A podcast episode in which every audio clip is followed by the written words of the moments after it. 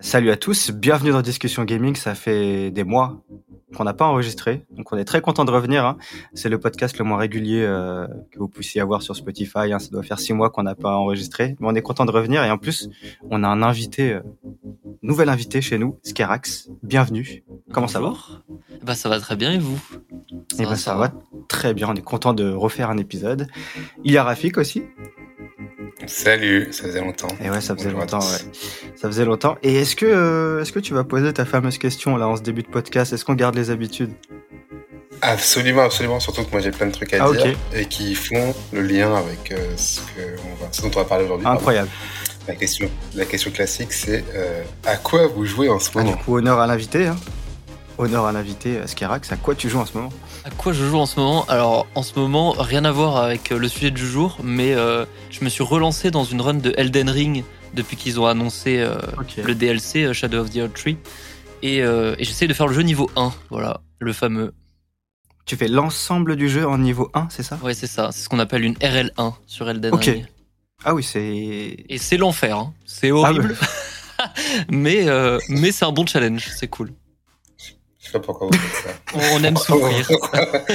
On est dans les Pourquoi souffrir autant Juste ça, quoi. moi, moi, les yeux de, de l'audience. Moi, je, je veux même pas être dans une zone si je ne suis pas overpowered. Si, je ne suis pas plus fort, je n'y vais pas. Il n'y a aucun plaisir. Exactement. Alors, alors là, euh, niveau 1, moi, j'imagine même pas. Après, euh, tu trouves des, tu trouves des petites, euh, des petites combines, tu vois, pour, pour passer outre le fait de pas pouvoir monter tes caractéristiques, tu vois. Du coup, tu te bats pas ou bien Dans les zones, très peu. Contre les boss, on est un peu obligé. Mais, mais du coup, bah, il y a des objets qui te permettent bah, euh, d'avoir beaucoup de dégâts malgré le fait que t'as pas de caractéristiques. Bon, par contre, pour les points de vie, tu peux pas trop faire autrement. Hein. Assez rapidement, le jeu il te one shot, mais euh, mais bon, voilà. C'est en vrai c'est rigolo parce que ça force à trouver des à trouver un peu des, des arnaques, des stratégies euh, pour vaincre les boss. Donc ça devient presque un puzzle game, tu vois. C'est marrant. Ok. Même si c'est très dur quand même. Hein. Et du coup, ça, cette run, elle est, on peut la voir en live sur ta chaîne Twitch. ouais, tout à fait. Tu, tu streams ça. Ok. Sur Twitch, ouais. Très bien. on vous invite à voir ça. Euh, ça doit être assez, euh, assez costaud. Euh, Rafik, du coup? Alors moi, en ce moment, je joue à... J'ai dit que ça avait un rapport. Pour moi, c'est un rapport. Pour la plupart du monde, non. Mais je joue à Zelda Breath of the Wild. D'accord. En ce moment. Ouais. Donc c'est un rapport d'une certaine manière, bien sûr. ouais. J'avais jamais réussi à accrocher, alors que je l'avais acheté au lancement, au lancement pardon, avec la Switch. Et là, j'avais un vol à prendre et je m'ennuyais dans l'avion, donc j'ai essayé et j'ai enfin accroché au concept. Oui, parce que Monsieur vit de Boston, entre Boston et Miami, donc forcément entre deux vols, il, joue à Breath of the Wild. Voilà, je, précise pour. Euh, c'est exactement ça. J'allais à Miami et euh, donc j'ai, je me suis dit bon, je prends toujours la Switch à tous mes voyages, mais comme il y a Breath of the Wild dedans, je joue jamais. Ah. Parce que je me dis bah de toute façon j'aime pas, j'aime pas. Là, je me suis forcé parce que c'était un vol en plein jour et que j'avais rien d'autre à faire.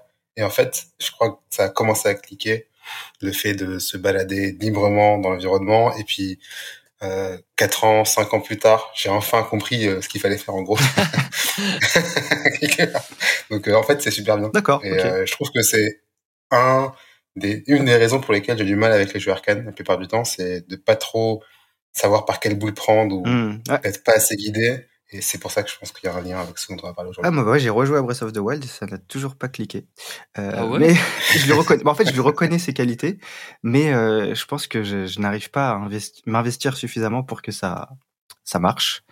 Euh, mais c'est, justement, c'est un sujet qui est un peu connexe avec ce dont on va parler, les jeux arcane et les immersive sims euh, dans leur globalité. Et, euh, et moi, pour dire à quoi je joue en ce moment, là, je fais quelque chose de particulier. J'ai acheté Resident Evil 4 sur Switch donc l'original. Ouais.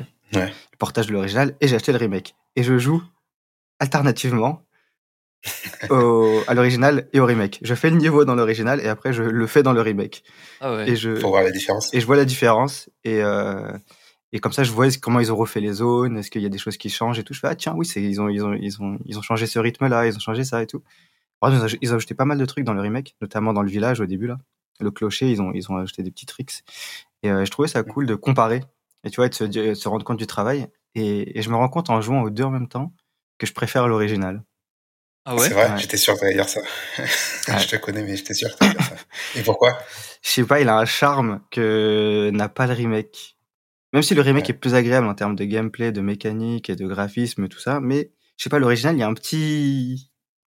Soit c'est la nostalgie qui parle, soit c'est, je sais pas, mais il y a. Ah, est-ce que tu l'avais fait à l'époque, le 4 Oui. Ouais, donc il y a vraiment un bagage nostalgique. Ouais, il y a quand même. Un... Hmm. Je l'avais découvert sur Wii d'ailleurs. Ok. Qui est la version euh, la moins stressante puisqu'on peut viser avec la Wiimote et faire des headshots facilement.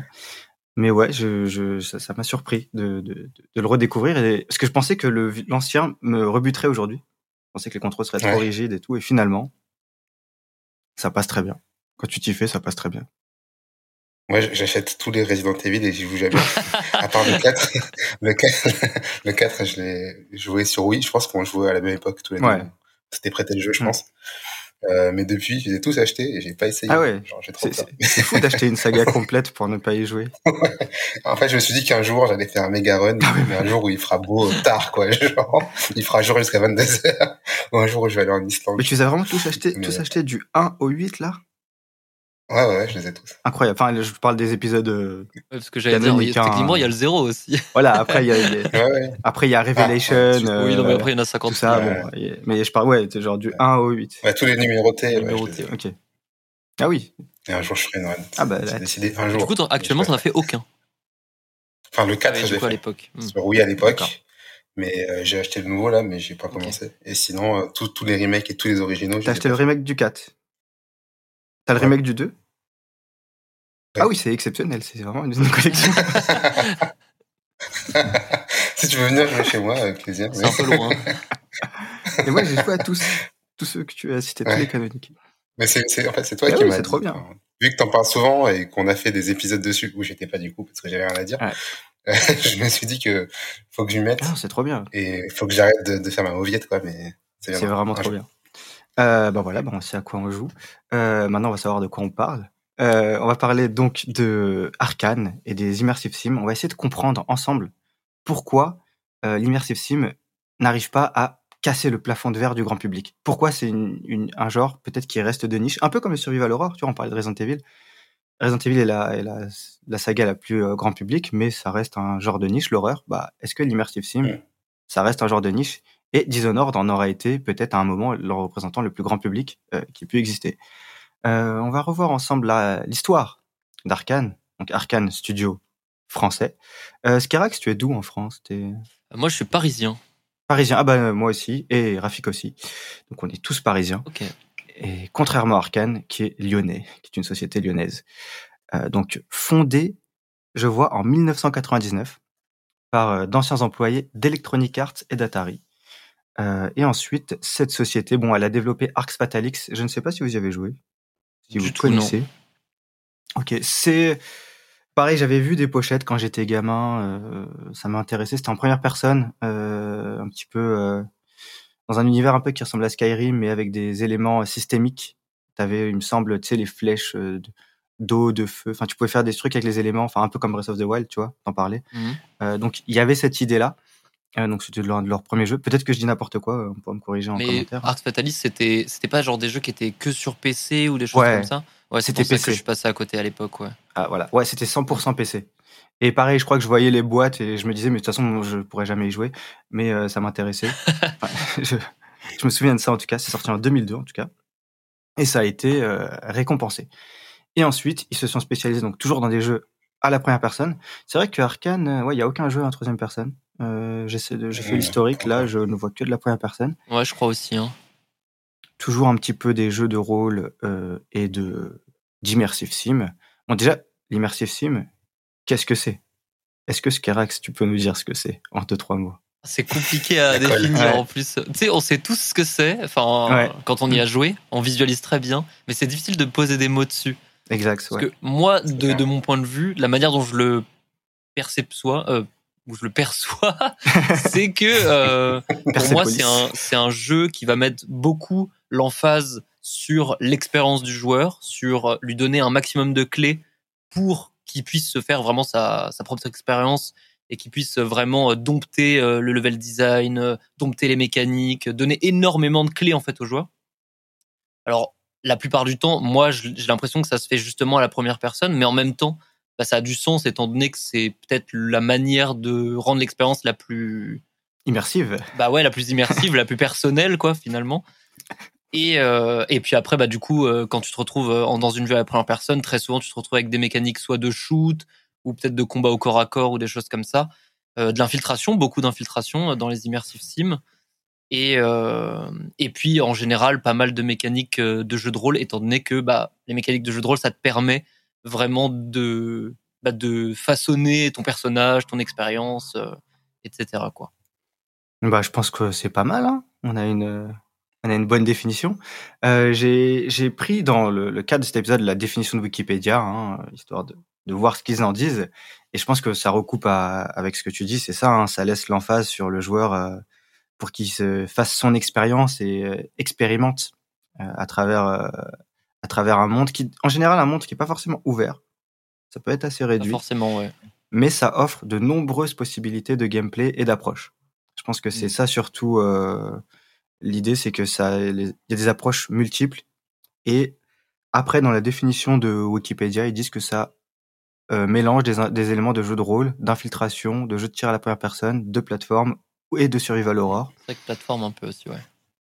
Ouais, dans, bah, carrément dans Dishonored. Surtout dans Dishonored. Justement, pour revenir sur ce que tu disais par rapport au, au, monde ouvert, en fait, tu peux pas vraiment faire un monde ouvert dans un immersive sim parce que comme tu dois avoir un contrôle énorme sur bah, euh, les chemins que le joueur peut emprunter, les éléments avec lesquels il peut interagir et tout. Si tu, si tu fais un monde ouvert, finalement, euh, c'est. Alors, tu parlais de Breath of the Wild tout à l'heure, donc il y a un peu quand même le côté expérimentation qui se mm. recoupe, mais euh, ça sera sur d'autres aspects du jeu à ce moment-là, quoi. C'est pour ça que Breath of the Wild, je pense qu'il est pas trop considéré comme un immersive sim parce qu'il y a moins de contrôle, genre euh, direct sur euh, l'expérience du joueur. C'est plus global. Mm. C'est plus donner donner plein de d'éléments avec lesquels le joueur peut faire des trucs quoi. Ouais, c'est un peu comme un bac à sable. Ça. Et un côté sandbox. Ce que je retrouve dans l'immersive sim, c'est justement le fait qu'on a plein de choix. Euh, et dans Zelda aussi, en fait, toute interaction, tout combat, tu peux le faire comme tu veux avec les armes que tu as à disposition.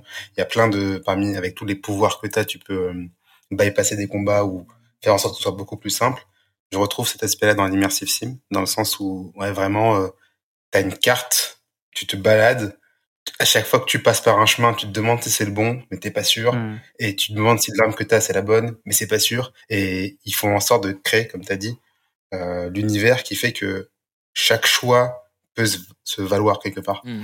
et que chaque expérience va être très différente. Et je pense qu'en fait, quelque part, c'est un peu une des raisons pour laquelle dans les jeux d'arcane, ils ont du mal, parce que on en reviendra tu, plus tard. Tu, Malheureux, tu, tu, tu spoil je spoil totalement, ouais. non, non, non, je pense qu'il y a quelque chose de ça. Il y a quelque chose de ça, bien sûr. Du choix total. Ça, demande, en fait, ça demande un, un certain investissement, l'immersive sim, pour, euh, pour l'apprécier. Euh, je vais citer des immersive sim qui sont euh, cités dans la définition Wikipédia et euh, vous allez me dire si vous y avez joué, si vous connaissez, si ça vous parle. Euh, il y a par exemple Ultima Underworld, sorti en 92, Jamais joué. Très jeune, j'étais un peu jeune. Mais ah. encore une fois, je pense que je prendrais pas trop de risques en disant qu'à cette époque-là, je pense que tous les immersive sim étaient que sur PC. C'est, ouais, c'est très certainement. Ah oui, d'ailleurs, ce que je vais citer, c'est du PC, hein, là, qui arrive.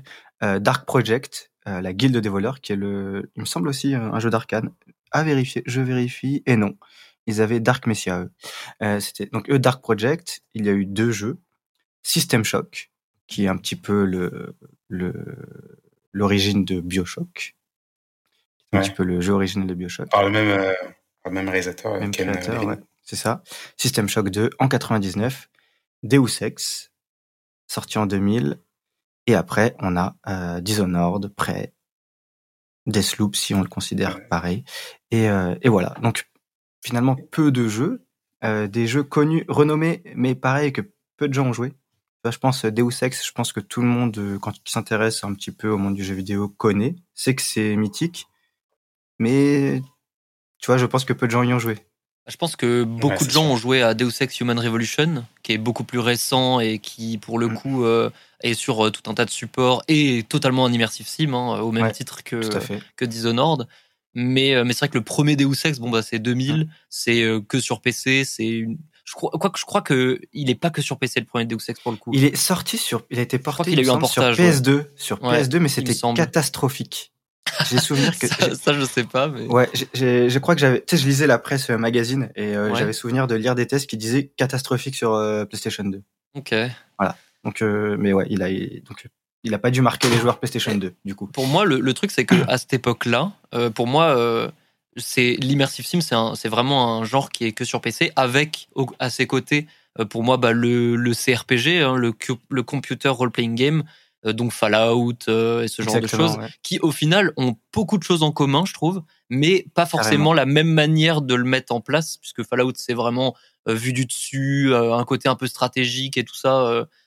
Donc du coup, l'immersion est pas la même puisque bah, t'es pas le personnage, t'es pas dans son corps, donc c'est un peu différent. Mais c'est deux types de jeux qui faisaient un peu des choses similaires, mais pas tout à fait de la même manière.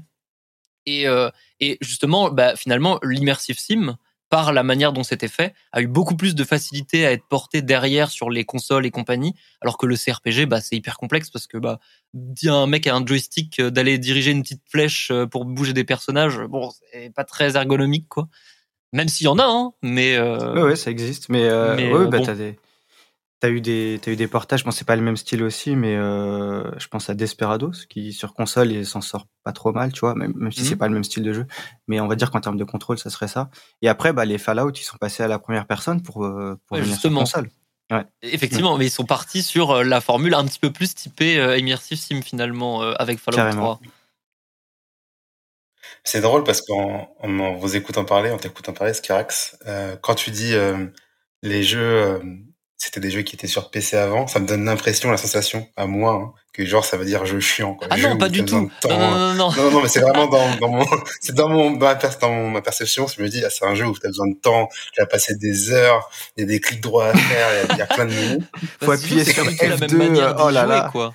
Surtout que c'est pas du tout la même manière d'y jouer, parce que c'est pas les mêmes périphériques, et du coup, c'est pas, ça te permet pas la même chose. Et puis, bah, moi, je dis ça parce que personnellement, à l'époque, euh, j'avais pas, je jouais pas du tout sur PC, tu vois. Pour moi, c'était même pas vraiment un instrument euh, mmh. de, de jeu, quoi.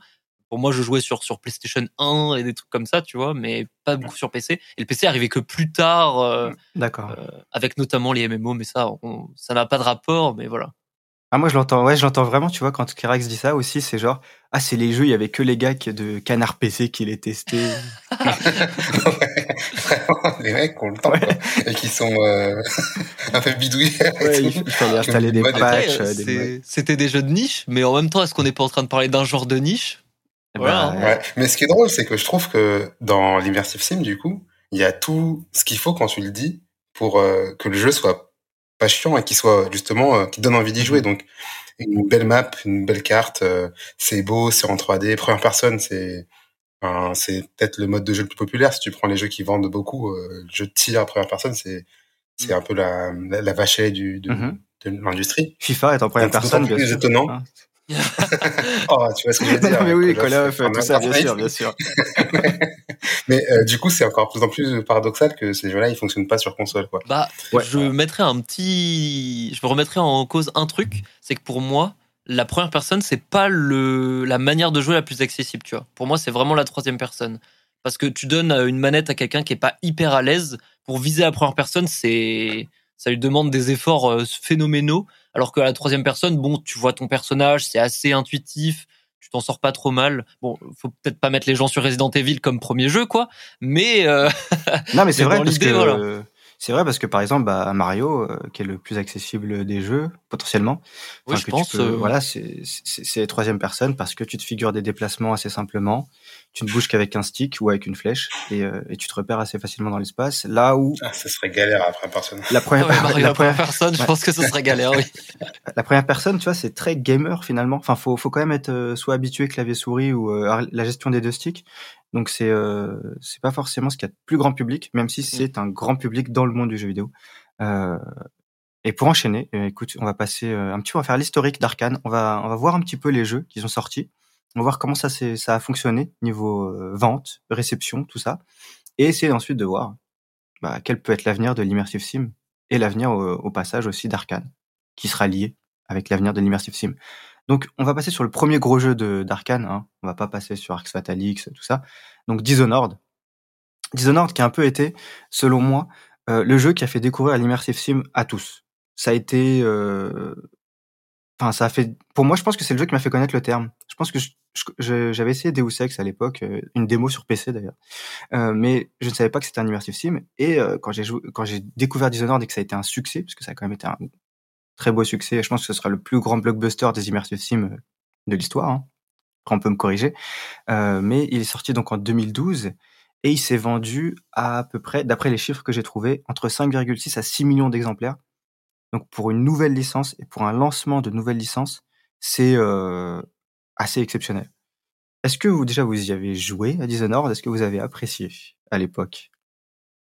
Moi, j'y ai pas joué à l'époque. À l'époque, c'est le genre de jeu que je voyais de loin et que je me disais, je me demande ce que c'est, mais je suis pas sûr que je vais aimer. Ok. Je pense toujours le cas avec les immersive sims. En revanche, je m'y suis remis euh, il y a pas très longtemps parce qu'il est sorti sur Xbox et qu'il était 4K 60 FPS, soit au moment de la, nouvelle euh, console. Et j'ai trouvé qu'il avait euh, quand même pas mal vieilli, euh, juste graphiquement, donc ça m'a un petit peu repoussé. Mais sinon, le, les, j'ai fait les 5-6 premières missions, tu arrives à la moitié du jeu. J'avais trouvé ça bien, mais je suis, j'étais pas complètement entré dedans. Et donc d'habitude, j'adore quand je commence un jeu de finir. Et là, je me suis pas du tout euh, attaché au jeu suffisamment pour continuer. Alors que je sais qu'il est super plébiscité par la critique, quoi. C'est genre le jeu, tout le monde était en mode, c'est génial. Quoi. Et toi, Skirax, du coup Bah moi, euh, moi j'adore Dishonored. Je le trouve incroyable. En fait, c'est marrant parce que je l'ai découvert euh, pas très longtemps après sa sortie, mais j'en avais pas entendu parler. Et c'est genre un pote qui est venu chez moi un week-end en mode j'ai découvert un jeu incroyable, teste-le. Et je me rappelle très bien, je l'ai commencé et dans le week-end je l'ai fini et je l'ai bouffé tout le week-end. Genre, euh, tu sais, ça m'a transcendé. Genre pendant longtemps, je le citais vraiment comme un de mes jeux préférés. Et en fait, ce qui est marrant par rapport à ce que tu disais, c'est que bah moi, je savais pas du tout que c'était un immersive sim. Je connaissais pas le terme. Et, euh, et en fait, pendant très longtemps, j'ai jamais été en mode euh, c'est un immersive sim. Et c'est que beaucoup plus tard, quand j'ai commencé à m'intéresser euh, d'autant plus euh, euh, bah, à l'industrie du JV, etc., où du coup, je me suis repenché sur genre Deus Ex Human Revolution, des choses comme ça, où là, j'ai compris vraiment que cette formule, bah, ça avait un nom, c'était un truc codifié, etc. Mais, euh, mais ouais, euh, Dishonored, je l'ai fait vraiment des dizaines et des dizaines de fois, euh, dans tout, de toutes les manières. Ah, incroyable. C'est vrai que, que comme toi, je crois pas que je, le classais comme une immersive sim à l'époque. pour moi, je me souviens quand il est sorti, je crois qu'ils ont le directeur artistique qui a bossé sur Half-Life 2, si je ne me trompe pas, et, et je le prenais comme moi, j'appelais ça des FPS intelligents. et, et, je, et, je, me suis dit, bah, c'est le nouveau FPS intelligent. Il y avait Half-Life. Et, euh, et maintenant, il y a Dishonored. Et par FPS intelligent, j'entendais euh, des jeux où tu dois pas que tirer, mais réfléchir à ton approche. Euh, il y a une direction artistique particulière, il y a un univers, il y a, il y a des possibilités de gameplay multiples. Et je, pour moi, c'était ça les FPS intelligents entre guillemets. Et, et en fait, c'était des immersive sims, mais je ne savais pas. Et, euh, et je l'avais appelé comme ça. Je me suis dit, tiens, bah, c'est la suite spirituelle. Enfin, c'est, on n'a pas Half-Life 3, mais on a Dishonored. Mm. Je l'avais vraiment pris comme ça, même si les jeux sont très différents. Hein. Il, y a, il, y a, beaucoup de, de, de, différences, mais je l'avais pris comme ça. Et euh, d'ailleurs, dans les, les données que j'ai sous les yeux, j'avais oublié de le préciser, en 2012, c'est le meilleur lancement d'une nouvelle euh, licence sur l'année. Il devance ouais. Sleeping Dogs, qui avait pas mal marché un GTA like. Euh, donc euh, c'était aussi quand même un lancement euh, bien eh réussi. Ben, ça, ça, avait bien marché hein, Dishonored, ouais, le premier. Que s'est-il passé? Mais du coup, tu l'as. Bah, c'est ça. Bon, 6 millions quand même pour un premier jeu, c'est pas mal du tout. Sur Metacritic, ça fait du. Bon, c'était pas à l'époque, il n'y avait pas encore Metacritic, il me semble, mais bon, là aujourd'hui, il y a Metacritic. Il fait du 91% sur PC, 89% sur PS3. Enfin, voilà, il, avoisine les 4, entre 88 et 90. Donc c'est du, du solide, c'est du 9 sur 10. Et, euh, et, ça a été plébiscité à la fois par les, la critique et les notes. Donc oui, qu'est-ce qui s'est passé ensuite? Que s'est-il passé? Pourquoi euh, l'espèce de, chute hein? euh, Je précise aussi, euh, je vais donner les noms des réalisateurs et des scénaristes pour ceux qui que ça intéresse. Donc le, réalisateur de, de Dishonored, c'est Raphaël Colantonio Harvey Smith, scénariste Harvey Smith, donc Raphaël Colantonio et Harvey Smith hein, pour le réalisateur. Deux personnes. Et euh, Austin Gossman et Terry Brosius au scénario. Et le compositeur Daniel Licht, que je ne connais pas, mais qui a bossé sur euh, l'ensemble des, des Dishonored. Oh, y a une OST de fou là, l'OST mm. remixé de comment elle s'appelle cette chanson Mince, je vais pas retrouver évidemment. Alors là, les titres, je ne pourrais pas te Ouais, mais en fait, il y a, y a une, enfin, le, thème principal de Dishonored 1, c'est une espèce de remix d'une chanson de pirate ou je sais pas quoi. Euh, euh, ah oui, eh, j'avais pas remarqué. Et qu'ils ont, ils ont changé un peu les paroles pour que ça colle au délire des baleiniers dans, euh, dans Dishonored. Mais ce thème, hmm. il est exceptionnel. Ah bah moi, moi j'avais, moi j'avais beaucoup retenu la, ouais, la, la direction artistique globalement, l'OST et le et la DA qui était, qui était que je trouvais folle et qui je trouve a bien vieilli, tu vois les personnages et tout, ils ont des têtes euh, de fous. Euh. Ah, c'est incroyable. Ils ont, il me semble qu'ils ont des gros bustes et des petites têtes. des, épaules très larges, des, petites têtes. Et en même temps, tu retrouvais un peu le, design qu'il y avait dans Half-Life 2 avec les machines en ville, tu sais, les, les espèces de. Des, un peu comme des échasses métalliques qui marchent. Oui, euh, les, les, Tall Boys. Ouais, les Tall Boys, tu, tu retrouves un peu ça, un peu oppressant, cette, moi, il faut que je te, il va falloir que je te déçoive tout de suite. J'ai fait ni Half-Life 1 ni Half-Life 2 ah. parce que du coup, comme je disais, bah, j'avais pas de PC et c'est quand même un jeu qui, il me semble qu'il y a eu des portages, mais bon, c'était surtout un jeu, euh, un jeu PC. Et du coup, j'avais pas du tout fait. Donc moi, tu vois, c'est pour ça que quand Dishonored est sorti, je pouvais pas tellement le comparer à des immersive sims parce que bah les seuls jeux pour moi qui s'en rapprochaient un peu que j'avais déjà fait, c'était genre euh, Fallout 3, euh, Skyrim, tu vois, où c'est pas le même scope puisque c'est des mondes ouverts mais mm. je retrouvais un peu ce truc de ah ouais on me donne un personnage je peux un peu le façonner à ma façon il y a des pouvoirs euh, je peux appréhender mon environnement mais comme j'avais jamais joué à un jeu de ce style j'étais en mode c'est incroyable je peux passer par les toits en me téléportant mm. et tout tu sais tu, tu quand tu joues tu te dis mais est-ce que c'est prévu? Et évidemment que c'est prévu tu vois mais tu, tu te dis il y a tellement des trucs euh, à aller chercher à droite à gauche que ouais, par exemple c'est fou et les boss. Je me souviens qu'il y avait, il y avait une approche marketing du, du, du jeu Dishonored qui était, il me semble, tu peux faire l'intégralité du jeu sans tuer personne. Oui, tout à fait.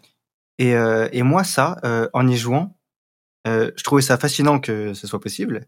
Je me disais, mais jamais moi je vais y arriver. Enfin, je ne vois pas comment faire. Moi, moi, moi j'ai besoin, en fait, je suis pas de tuer des gens. c'est pas de tuer des gens. En fait, mais c'est juste que je n'arrive pas à me balader sereinement dans un environnement tant que j'ai pas buté tous les gardes. Ah ouais. Hmm. Et, je pense que pour avoir la maîtrise suffisante pour pouvoir se balader euh, avec tous les pouvoirs, parce qu'il donne des pouvoirs, euh, non, on le précise, il y a de la téléportation, il y a des, il y a des multiples pouvoirs. Et pour pouvoir appréhender l'environnement et se déplacer comme il faut, il faut tellement les connaître. Et je pense que c'est ça peut-être un des soucis de l'immersive sim, c'est que c'est pas un jeu qui s'apprécie lors de la première run. C'est-à-dire la première fois que tu fais le niveau, tu vas juste le découvrir, tu vas gratter la surface des possibilités euh, qui sont offertes, mais c'est surtout en refaisant les niveaux et en les apprenant et en les connaissant que tu comprends la richesse du jeu et à quel point c'est génial.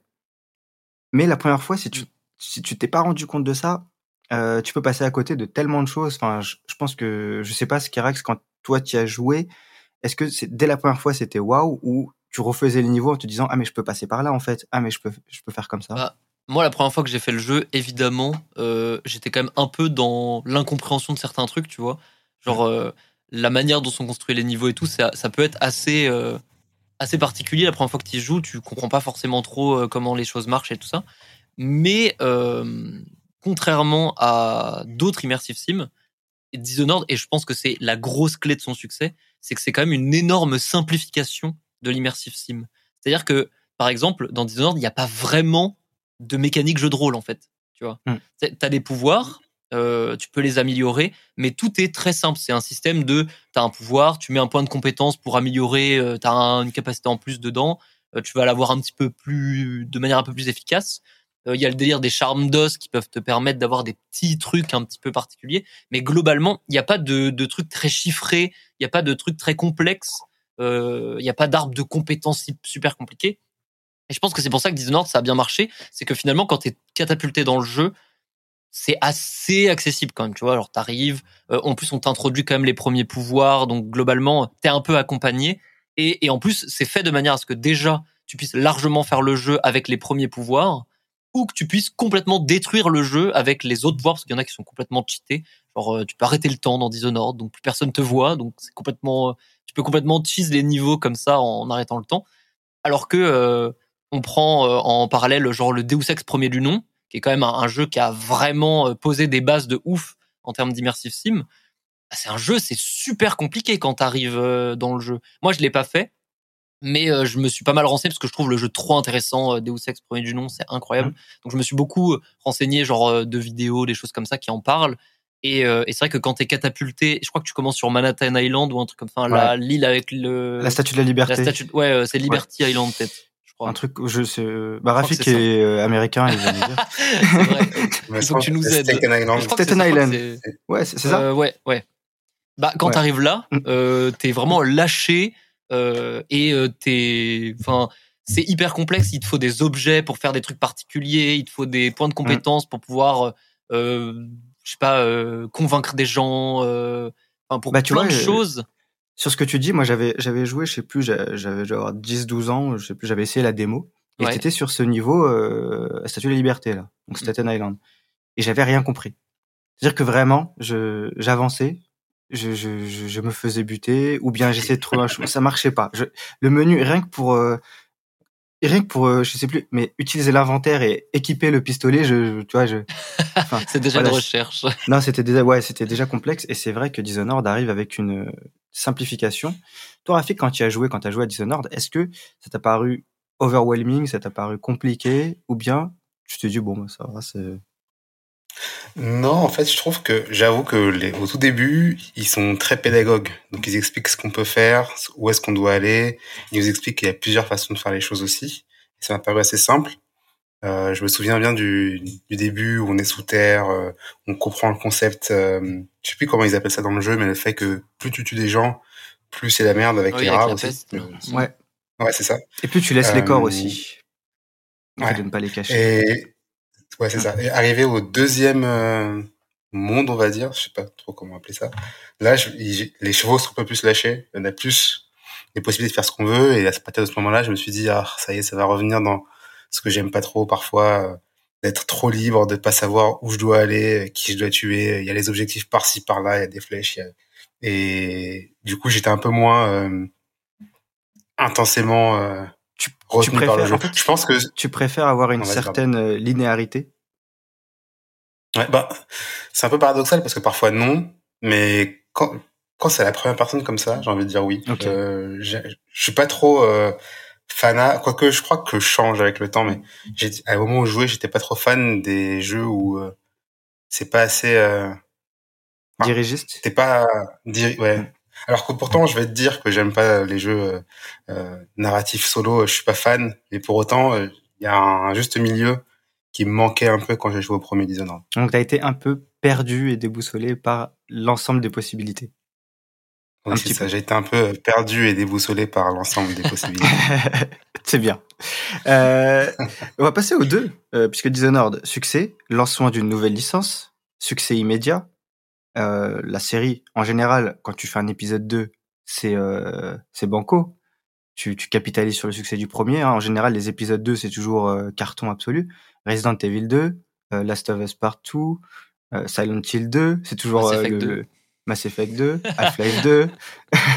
enfin voilà, c'est les, les épisodes qui ah, ouvrent la saga au grand de la, comment dire, de la confirmation et de la... c'est le moment où tu t'as bien digéré les mécaniques que tu as mis en place et normalement tu les peaufines un peu et du coup c'est encore mieux. C'est ça. Là où encore le 3, mieux. en général, c'est là où ça devient nul. c'est trop, ouais, souvent le ouais, 3. c'est ça. C'est un peu trop. Le 2, souvent, c'est parfait parce que mm. c'est le, le, parfait alignement des planètes entre expérience du studio, mécanique peaufinée, ajustement, euh, et en plus le public qui répond présent parce qu'il sait à quoi s'attendre et euh, ça devient euh, la folie.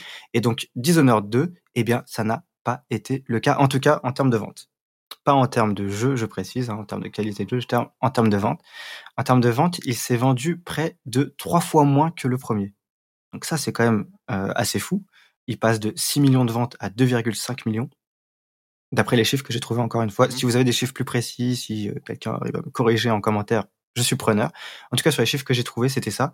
Donc très mitigé euh, pour Dishonored 2 en termes de vente.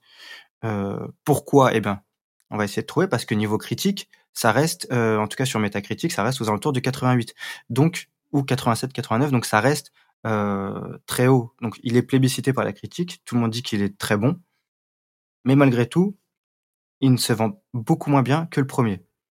Pourquoi? Ça c'est assez étrange déjà, Rafik, quand il est arrivé, Dishonored 2, est-ce que tu en avais entendu parler? Est-ce que ça t'avait accroché? Est-ce que tu as voulu y jouer? Qu'est-ce qui s'est passé au moment de la sortie? Ouais.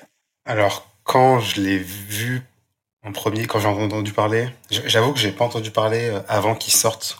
Mais quand il est sorti, j'ai vu encore une fois, et encore plus, je pense, le plébiscite euh, des journaux. Mhm. euh, et je me disais, bah attends, enfin des journaux, des médias. Je me dit, il faut vraiment que je me jette dessus. Et même, je trouvais pour le coup, direction artistique, euh, les pochettes, tout était genre euh, stylé. Euh, mais exactement comme le premier, j'avais aucune idée du fait qu'il allait me plaire ou pas. Et dans une ère, à cette époque-là, en 2016, où euh, les jeux ils coûtent 70 euh, euros et que t'as pas le choix, 60, t'as pas le choix que de les payer pour y jouer, j'étais trop prudent pour me dire je vais essayer quoi. Mm. Et aussi, je pense que à, cet horizon-là, il y avait plein d'autres trucs qui sortaient euh, très différents, mais qui faisaient beaucoup plus de buzz. Et je pense que l'ère euh, des immersive sim est commencé à, enfin, le, les jeux à service, avec les jeux services, ils ont commencé à exploser. Il y a eu un, un accent beaucoup plus sur les jeux solo narratifs à la Sony qui a, qui s'est fait. Et je pense que ce genre de jeu-là, euh, tu te dis je vais pas mettre l'argent dessus. Parce que je précise, on est en, on est en 2016 quand Dishonored 2 sort, donc on est 4 ans. Nouvelle génération de consoles. on est 4 ans après le, le, premier épisode. Donc quand même, ils ont laissé un temps assez long. Peut-être que c'est ça aussi qui a fait euh, quelque chose. Et alors je me dis comme ça à chaud, une analyse comme ça en voyant les chiffres. Est-ce que sur les 6 millions de ventes du, du premier, est-ce qu'il n'y avait pas euh, 3 millions de déçus? Dans le sens où euh, le jeu avait été marketé hyper grand public, que c'était un petit peu le nouveau, euh, alors FPS intelligent, ça c'est mon appellation, mais euh, le nouveau FPS intelligent pour tout le monde et tout, et que en fait beaucoup de gens se sont retrouvés dépassés par les mécaniques du jeu, par les possibilités, et qu'en fait ils n'ont peut-être pas apprécié, ils sont pas allés au bout, et quand le 2 est arrivé, en fait sur les 6 millions qui avaient essayé, il y avait déjà 3 millions qui savaient que c'était pas pour eux tu vois, c'est peut-être euh, c'est peut-être là que la, la, la, la vente. Euh... Je trouve que, en fait, je pense pas que les gens étaient déçus, mais j'ai l'impression qu'entre la génération euh, PS3, Xbox 360 et la génération PS4, Xbox One, il y a eu un peu un shift. À l'époque de la 360 et de la PS3, il y avait plein de jeux qui étaient pas des jeux de gros studios ou des gros mhm. triple A, mais qui faisaient leur trou parce qu'ils étaient originaux, et parce que je pense que même à l'époque, il y avait plus de, enfin, les jeux vidéo étaient moins grand public et donc les joueurs, ils étaient pas effrayés par ce genre de choses. Et je pense qu'arriver sur la PS4 et la Xbox One, surtout la PS4 parce que mon Xbox One à l'époque c'était pas trop ça. Euh, je pense que les gens euh, étaient plus attirés et plus en connaissance des jeux euh, ben, qui, qui avaient un gros marketing, qui avaient une grosse histoire, euh, qui avaient un graphisme léché si possible à la troisième personne, et que du coup euh, c'était un peu un coup d'essai, coup de maître pour le premier. Et là, c'était dur de, pour Dishonored 2 de répliquer le même succès parce que le public est pas tout à fait le même. Et toi, euh, Skerax, comme tu avais adoré le premier, est-ce que le 2, tu l'as, tu as eu une hype euh, Bah, du coup, comme tu disais, il y a eu pas mal de temps quand même entre le premier et le deuxième. Et moi, je me rappelle que juste avant que le 2 sorte, moi, je l'attendais quand même pas mal, tu vois. Je me rappelle très bien d'ailleurs que il avait été jouable à genre une Paris Games Week ou un truc comme ça et j'y étais allé et c'est un des rares moments où j'ai fait la queue pour euh, pour tester le jeu. Et du coup j'avais vraiment hâte. Et en plus bah en vrai la démo que j'avais testée m'avait plutôt convaincu mais euh, là c'est là où je vais pas mal rejoindre Rafik c'est que euh, ben, mine de rien plus le temps passe plus il y a des énormes des énormes licences qui vampirisent toutes les ventes et tous les joueurs. Et en fait je suis tout à fait d'accord sur le fait que sur PS3 360, il y avait encore beaucoup de place à jouer à tout un tas de jeux euh, un peu niche, euh, et, mais que dès la PS4, tu as des énormes machines qui vont commencer à tout bouffer. Et, euh, et surtout, on n'en a pas parlé, mais il y a un truc qui a quand même mis une énorme balle dans le pied de Dishonored 2 quand il est sorti, c'est qu'il était complètement dégueulasse en termes d'optimisation. C'était une catastrophe. Le jeu est sorti dans un état déplorable, et du coup, bah forcément, les gens qui ont acheté le jeu, bah ils étaient dégoûtés, ils en ont entendu parler. Les gens, moi par exemple, tu vois, je n'ai pas acheté Dishonored 2 à sa sortie, alors que je l'attendais de ouf. Mais euh, comme j'ai entendu que partout qu'il était tout buggé, bah, j'ai préféré. Moi, je pré... quand c'est comme ça, je préfère ne pas acheter le jeu et l'acheter plus tard quand le jeu il est il est carré, patché et jouable. Et, euh, et sauf que bah euh, le temps que il soit patché, jouable, etc. Bah il y a d'autres machines qui sont passées sur le chemin et qui ont tout raflé à tout hasard la même année, il y a un petit jeu pas très connu qui s'appelle Dark Souls 3 euh, qui va être un des plus gros succès de From Software. Donc euh, voilà, mm. compliqué. Euh, et puis en plus, entre Dishonored 1 et Dishonored 2, il y a eu d'autres jeux qui ont eu des mécaniques similaires qui ont déçu aussi, à savoir Mankind Divided en 2015. donc la suite de Deus Ex Human Revolution qui a ultra déçu parce que le jeu est pas mm. terminé et globalement c'est assez décevant. Euh, donc ça, pareil, ça met un gros coup déjà dans le genre de l'immersive sim. Et, euh, et, même dans des trucs plus grand public, plus monde ouvert, mais avec des mécaniques similaires, bah il y avait Fallout 4 euh, qui est un petit peu avant aussi et qui lui aussi, même si c'est c'est quand même un jeu sympa, mais il est il a déçu par déjà que Fallout 3 a vraiment déçu les ultras de Fallout, mais Fallout 4 a encore plus déçu et donc du coup tu vois il y a un enchaînement de il y a un enchaînement de déceptions qui fait que je pense qu'il y a pas mal de gens qui se sont éloignés de de cette niche là en se disant euh, peut-être que Dishonored 1 c'était un jeu que j'ai kiffé, mais euh, peut-être que c'était une expérience qui est arrivée une fois et peut-être que c'est pas vraiment ma cam en fait, tu vois. Et j'ai le sentiment aussi, tu vois, qu'ils ont pas su saisir le, le, momentum de la saga. Parce que quand le 1 sort, il a une aura euh, de jeu génial, ou une réputation vraiment très haute. Et en fait, tu parlais de Dark Souls 3 qui sort en 2016, ce qui veut dire quand même que la saga Dark Souls, euh, durant entre 2012 et 2016, elle a existé et elle a, euh, elle a évolué. Et on est arrivé au 3. C'est-à-dire, il y avait déjà le 1, le 2 qui était passé par là, qui avait assis la, un petit peu le, le, genre de Dark Souls euh, euh, dans la tête des gamers. Et donc, les gens étaient passés à autre chose. Ils étaient passés à Dark Souls, ils étaient passés à Fallout, ils étaient passés à Gears of War. Il y a Gears of War 4 qui sort en 2016. Il y a des tas de grosses sagas qui se sont construites comme ça au fil de ces années-là. Là où Dishonored, ça a juste été, comme tu disais, une expérience unique, un one-shot et pas une saga. Et quand le 2 arrive, il, il a pas l'aura nécessaire euh, pour euh, mmh. pour euh, comment dire aller au, au, point face à des sagas qui elles sont alors alors summum. Dark Souls 3, c'est peut-être un peu le, le, l'épisode le meilleur des Dark Souls, enfin l'épisode le plus le plus plébiscité. Donc ça c'était compliqué pour eux de se placer et d'un point de vue marketing, encore une fois, tu avais dit, il y avait des exemples de, de, jeux immersive sim qui avaient déçu. Pareil, parce que euh, ça doit être une époque aussi où les Call of Duty, là, ils commencent entre 2012 et 2016, ça rafle tout. Et, euh, et quand t'es amateur, on va dire. à cette époque-là Alors là, je sais plus, mais euh, à mon, un truc à mon avis, ouais, tu vois, ça doit être le, ça doit être le summum de la saga. Enfin, tu vois, as, tu dois, t'as dû avoir Modern Warfare qui est sorti un peu euh, quelques années avant, et puis ensuite t'as tous les, les suites qui sont sorties et qui, qui raflent tout. Et donc, le FPS sur console, ça devient ça. Et ça devient plus le FPS intelligent, entre guillemets. Euh, et du coup, euh, c'est plus l'attente des joueurs. Se mettre à du monde ado. Il y, a, y, a, y, a, une grosse dominante. Euh, il y a une grosse dominante du FPS compétitif, quoi, finalement. Voilà. Euh, sur, sur euh, la génération PS4, Xbox One. Et quand tu vois un jeu première personne, tu te dis pas c'est un light RPG avec des mécaniques systémiques. Tu te dis c'est un FPS. Et, euh, et du coup. Et c'est pas Call of. Et c'est pas Call of. Donc tu joues à Call of puis tu joues à Dishonored, t'es déçu. Bah, c'est pas du tout la euh, même chose, oui, c'est sûr. Ça, c'est pas la même chose. Et peut-être que c'est ça aussi qui fait qu'il était compliqué à, à vendre. Euh, ouais. Mais euh, d'ailleurs, ça me fait penser à un truc, c'est que ouais, il y a des un peu des des modes qui viennent et qui passent. Et la mode du FPS solo, elle, elle est morte un peu avec la PS4 et la mm. Xbox One. C'est-à-dire que maintenant, le, le FPS, on imagine euh, comme un jeu multi. Euh, les jeux de bagarre, tu vois, les jeux de combat, c'est devenu de l'ultra niche maintenant, alors qu'à l'époque, on jouait qu'à ça sur encore jusqu'à la, mhm. la, Xbox, la Wii, la GameCube et la PS2. Et donc là, en fait, quelque part, euh, les gens s'y retrouvent plus. Ils ont pas euh, le mode coop qui va leur plaire. Ils ont pas le, le, jeu multi. Ils ont pas le PVP. C'est vrai que de, de, ce que tu dis aussi, de, de 2012 à 2016, t'as Electronic Arts notamment, euh, qui pousse, mais qui est un des, un des studios qui pousse vraiment à ça. C'est-à-dire que tous les jeux doivent être multijoueurs. Euh, même Mass Effect doit être multijoueur, tu vois. Ah, mais de toute façon, euh, euh, fin 360 PS3, je crois que c'était à peu près dans cette mm. époque-là, les jeux devaient avoir un multijoueur dans le cahier des charges. C'était obligatoire, que ce soit Uncharted, Tomb Raider, Mass Effect, Last of Us, tous les jeux avaient un multijoueur, quoi. Ouais. Oui, Last of Us avait un multijoueur, tu vois, ça, paraît. Assassin's Creed. Assassin's Creed multijoueur. Qui trop bien d'ailleurs. Euh, il y avait et même avant, c'était une, c'était une, une, mode qui venait un peu avant avec la Xbox première du nom.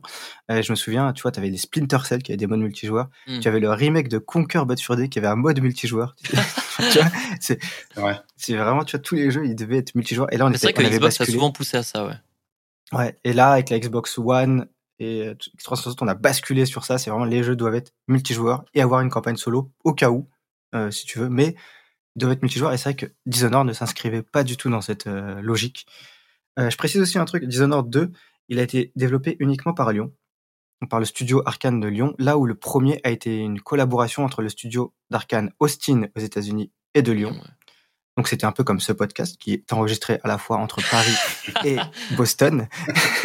Tout à fait. la crème de la crème. Euh, la crème de la crème. Alors que sur le deuxième épisode, ils ont fait 100% français Lyon. Euh, pourquoi? Parce que euh, le studio d'Austin, et donc on va parler aussi de ce jeu en parallèle à Dishonored 2, il était en train de développer Prey. Voilà, tout simplement. Donc les deux studios étaient dispatchés sur les deux jeux.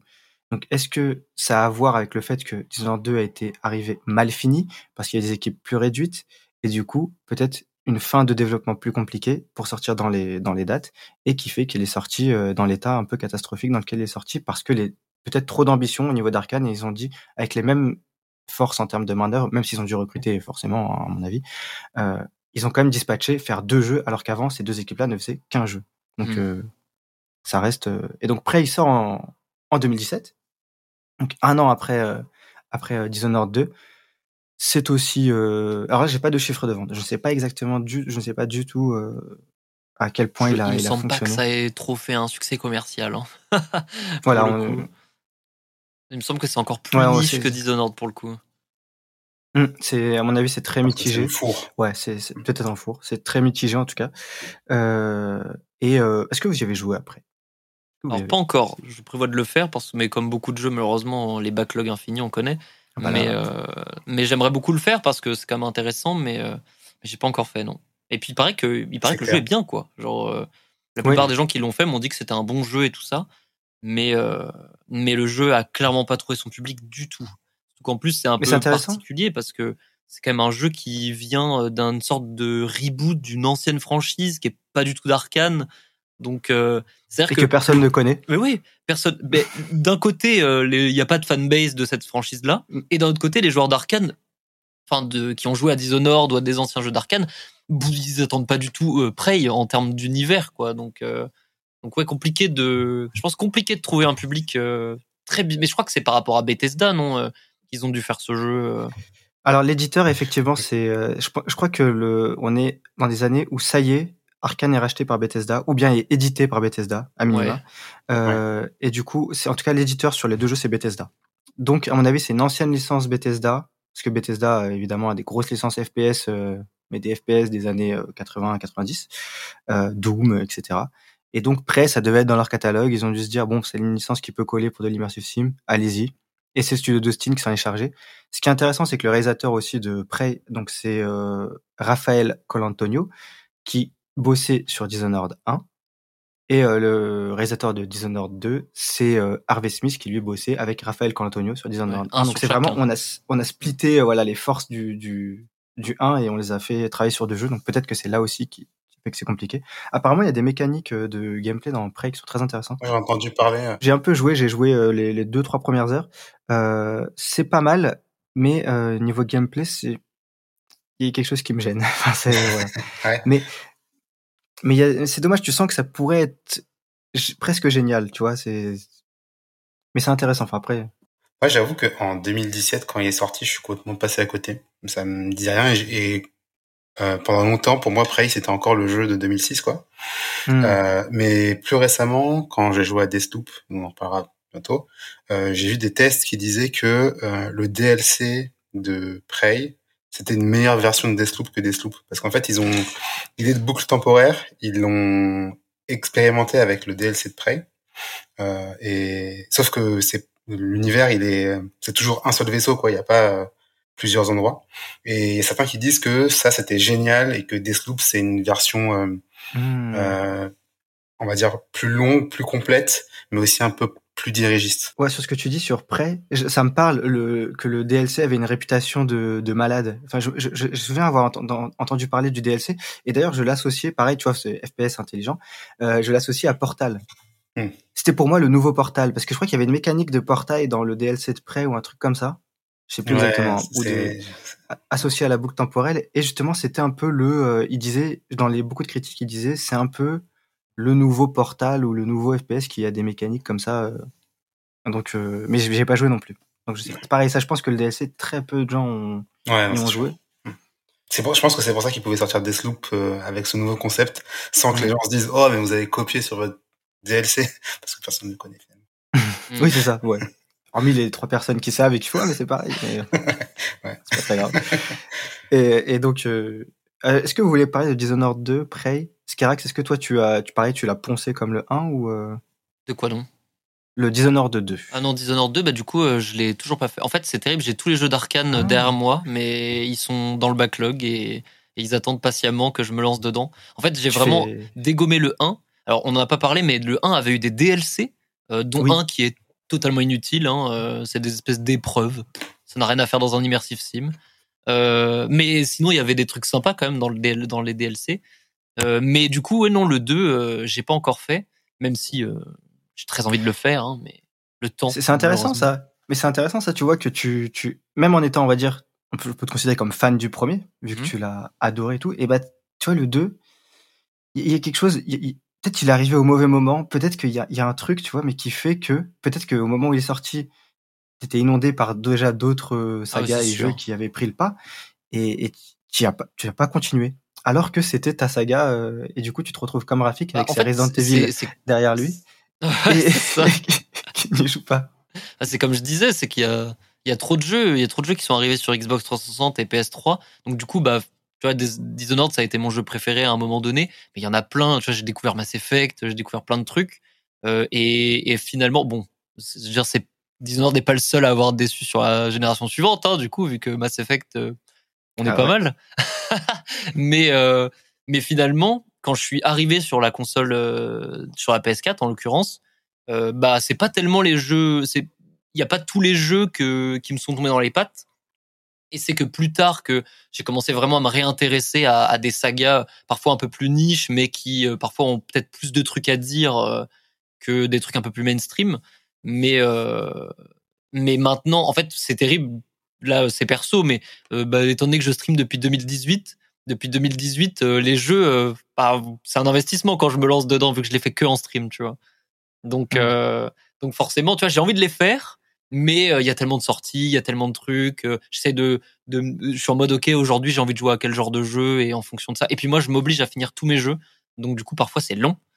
Euh, donc voilà. Donc pour l'instant, j'ai pas encore eu l'occasion de faire Dishonored 2, de faire Prey non plus, et de faire la mort de l'outsider non plus. Je pense qu'on va en parler peut-être, mais mais voilà. Donc tu n'as pas touché à Dishonored 2 du tout? Du tout, non. Du tout. Je pense qu'il doit être encore dans son plastique. D'accord. Mais tu vois, par exemple, Dishonored 2, j'y ai joué. Euh, je l'ai pas fini. J'y ai joué pour euh, justement pour préparer l'émission et euh, et j'y ai joué aussi euh, bah pour euh, parce que à l'époque quand il est sorti et que j'ai enfin à un moment il était sur les Game Pass ou je sais plus. Euh, j'ai joué. Là il y est de toute façon. Ouais là il y est. J'ai détesté le tuto et je l'ai rangé tout de suite. C'est ah ouais. ton genre ça. ouais, non, et là, je me suis replongé, j'ai fait OK, bon, il est bien, il est quand même euh, assez intéressant. Et après, j'ai regardé par contre des vidéos qui expliquent euh, à quel point il est génial. Et quand je vois les vidéos, je me dis oui, effectivement, d'un point de vue conception, level design, euh, mécanique de jeu, c'est incroyable. Et quand tu vois quelqu'un qui joue bien Dishonored, c'est c'est fou. Ah oui. C'est un mélange de Mirror's Edge avec euh, du FPS. Enfin, c'est le gars il saute partout, il optimise ses chemins. Enfin, ça paraît trop jouissif et euh, incroyable à jouer. Par contre, pour arriver à ce degré de maîtrise, euh, c'est pas plaisant. J'ai l'impression qu'il y a un long apprentissage pour pouvoir faire ça et pour se rendre compte de la de, l'ingéniosité du level design, il faut rejouer les niveaux. Et je trouve que sur un jeu où tu suis une histoire narrative avec des niveaux qui s'enchaînent, c'est compliqué de se dire qu'il faut rejouer les niveaux. Et c'est là où on vient à 2021, Deathloop, la sortie de, Deathloop. Et je trouve qu'avec la formule euh, de la boucle temporelle, Arkane a trouvé une solution pour expliquer ce qu'est l'immersive sim au grand public. Moi, vraiment, ils me l'ont fait comprendre avec Deathloop, par exemple. On va dire que je n'avais pas compris avec Dishonored, j'ai compris avec Deathloop. Le fait d'être dans une boucle temporelle qui te force à refaire les mêmes niveaux, les mêmes environnements, à te les approprier, à comprendre les différentes possibilités. Là, j'ai compris, je fais, ah, mais c'est génial. Là, j'ai compris le truc. Et justement, quand j'ai rejoué à Dishonored 2, j'avais pas ça et j'ai fait ah c'est plus dur quand même de de comprendre et de s'y mettre quoi. Là où avec Deathloop, t'es pris par la main pour faire ça. Euh, et, donc je trouve qu'ils ont trouvé une solution avec la boucle temporelle. En fait, l'immersive sim et la boucle temporelle, c'est la clé. Enfin, j'ai l'impression. Ou peut-être euh, il y a un genre, de jeu aussi qui est arrivé hein, pendant ces années, pendant que pendant que Dishonored était en train de mourir. Il y a le roguelite et l'approche roguelite d'un jeu, finalement, pour l'immersive sim, c'est top. Parce que l'idée de recommencer, mais différemment à chaque fois, c'est ça un peu ça qui t'aide à appréhender un niveau et tout. Et, et ouais, là où Dishonored 2, j'ai dû regarder des vidéos sur YouTube pour comprendre que c'était génial. Et bah Deathloop, j'ai pu le comprendre moi-même parce que les développeurs m'ont pris par la main pour me mmh. l'expliquer au fil des runs. Ouais, je suis d'accord. Et en même temps, ça me fait penser à un truc, c'est que Arkane, ils ont toujours eu beaucoup de mal à montrer aux gens en quoi leur jeu était bien.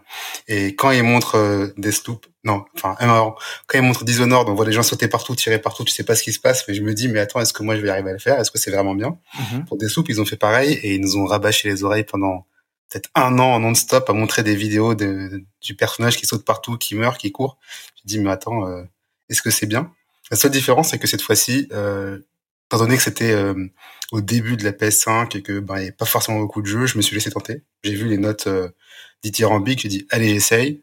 Et pour le coup, je l'ai vraiment adoré comme toi, pour cette raison-là, parce qu'on est pris par la main et que ta progression, elle est assez jouissive. Au début, tu es très vulnérable, et à la fin, tu es un monstre plus personne peut te toucher, quoi, en gros. Et le fait de connaître le niveau par cœur, de savoir par où passer, de savoir où les ennemis vont passer, de les, de les, de les, euh, les intégrer de façon différente, ça rend l'expérience beaucoup plus jouissive. Mais c'est dur quand même d'expliquer aux gens euh, que ça va être comme ça quand tu joues, quoi. Très clairement, enfin, quand, quand je dis à, des gens qui n'ont pas joué ou qui ne connaissent pas à Deathloop que Deathloop c'est génial, quand on dit ouais ok pourquoi je, Alors en fait, je sèche. en même temps, euh, si eux, ils, si eux, ils sèchent pour présenter leur propre jeu, pour mm. toi, c'est encore plus dur, tu vois. Parce que moi, je me rappelle très bien que Deathloop, euh, à chaque fois qu'on avait des trailers, ça donnait envie, mais on comprenait rien à ce qu'on allait devoir faire dans le jeu. Mm. Et, et, et, ça, c'est un peu un leitmotiv de Arkane. Ils ne savent pas, euh, ils savent pas présenter leur jeu, ils savent pas faire comprendre les enjeux du truc. Donc Deathloop, personne comprenait. Et bon, on en parlera après, mais Redfall, c'est encore pire. C'est pareil. On, on, comprend rien à ce à quoi on va jouer, en fait. Je pense qu'on peut rentrer dans, dans ce chapitre hein, de pourquoi Arkane a du mal à vendre ses jeux et les immersive sims, etc. Parce que ouais, clairement, Deathloop, par exemple, ouais, euh, tu comprends qu'il y a une boucle temporelle, que tu dois tuer des gens, euh, des cibles. Mais au-delà de ça, tu te dis, oui, ok. Le problème, c'est qu'aussi, la même année, t'as que des jeux qui font des boucles temporelles. oui, avec euh, Returnal. Returnal. T'en avais d'autres, t'avais que ça, donc tu dis, ok, bah, 12, 12, minutes, le même, la même année, enfin, tu vois. Ouais t'avais que des jeux comme ça, tu fais bon ok bah il y a des boucles temporelles partout. Euh, il y a la version euh, point and click, il y a la version FPS et il y a la version euh, TPS. TPS Tu vois, tu dis bon bah ok. Et tous bah un peu en mode rock du coup forcément. Et tous en mode rock. Et vu qu'il y a le temps. Et donc tu te dis bon bah ok bah c'est. Et malgré tout Deathloop vraiment quand tu y joues, je trouve que la manière dont ils, ils ont dû passer un temps fou à essayer de trouver comment te faire comprendre les mécaniques et expliquer les choses du temps. Parce que quand tu joues, c'est d'une clarté, mais vraiment, ah j'imagine en termes, quand tu travailles dans l'UX ou dans machin, ça doit être monumental. Parce que là, pour le coup, Arkane a réussi à te faire comprendre très simplement ce que c'est, pourquoi c'est génial et ce que tu dois faire et tout. L'étape qu'ils n'ont pas réussi, c'est d'expliquer ça euh, dans un trailer. Ouais, en amont, ouais. Dire quand tu regardes Redfall, c'est marrant parce que tout ce qu'on a dit là, euh, jusqu'à présent sur ils ont raté le train euh, du multijoueur, euh, ils sont en FPS solo là dans Redfall, ils ont montré tout ce qui était multijoueur coop et tout le monde dit ouais c'est nul, c'est de Left 4 Dead, c'est nul. Et maintenant ils sont en mode mais non, on peut jouer tout seul, mais non, c'est un immersive sim les gars, vous allez voir, c'est bien. Mais enfin c'est super compliqué pour eux de se mettre euh, puis au bon endroit et donc je sais pas est-ce qu'il faudrait pas que, euh, est-ce qu'il faudrait pas que Arkane soit dans une boucle temporelle pour pouvoir rejouer au bon moment les, les revenir à Dishonored 1 et vraiment asseoir la domination du truc à ce moment-là. Il va ressortir le même jeu à chaque fois, et à chaque fois changer la technique, voir est-ce que ça marche. C'est terrible parce que Redfall, ça montre très bien que ils ont conscience que euh, leur formule, elle a du mal à se vendre, et du coup, ils essayent d'aller autre part, mais ils vont au pire endroit. et du coup, du coup, en fait, ils se retrouvent à, être dans cette position un peu inconfortable où sur Redfall, ils proposent une expérience multijoueur coop et tout, alors que des shooters looters, on en a depuis euh, un bon moment et les gens sont relativement saoulés. Hein. On a pu le voir avec la présentation du jeu de Rocksteady.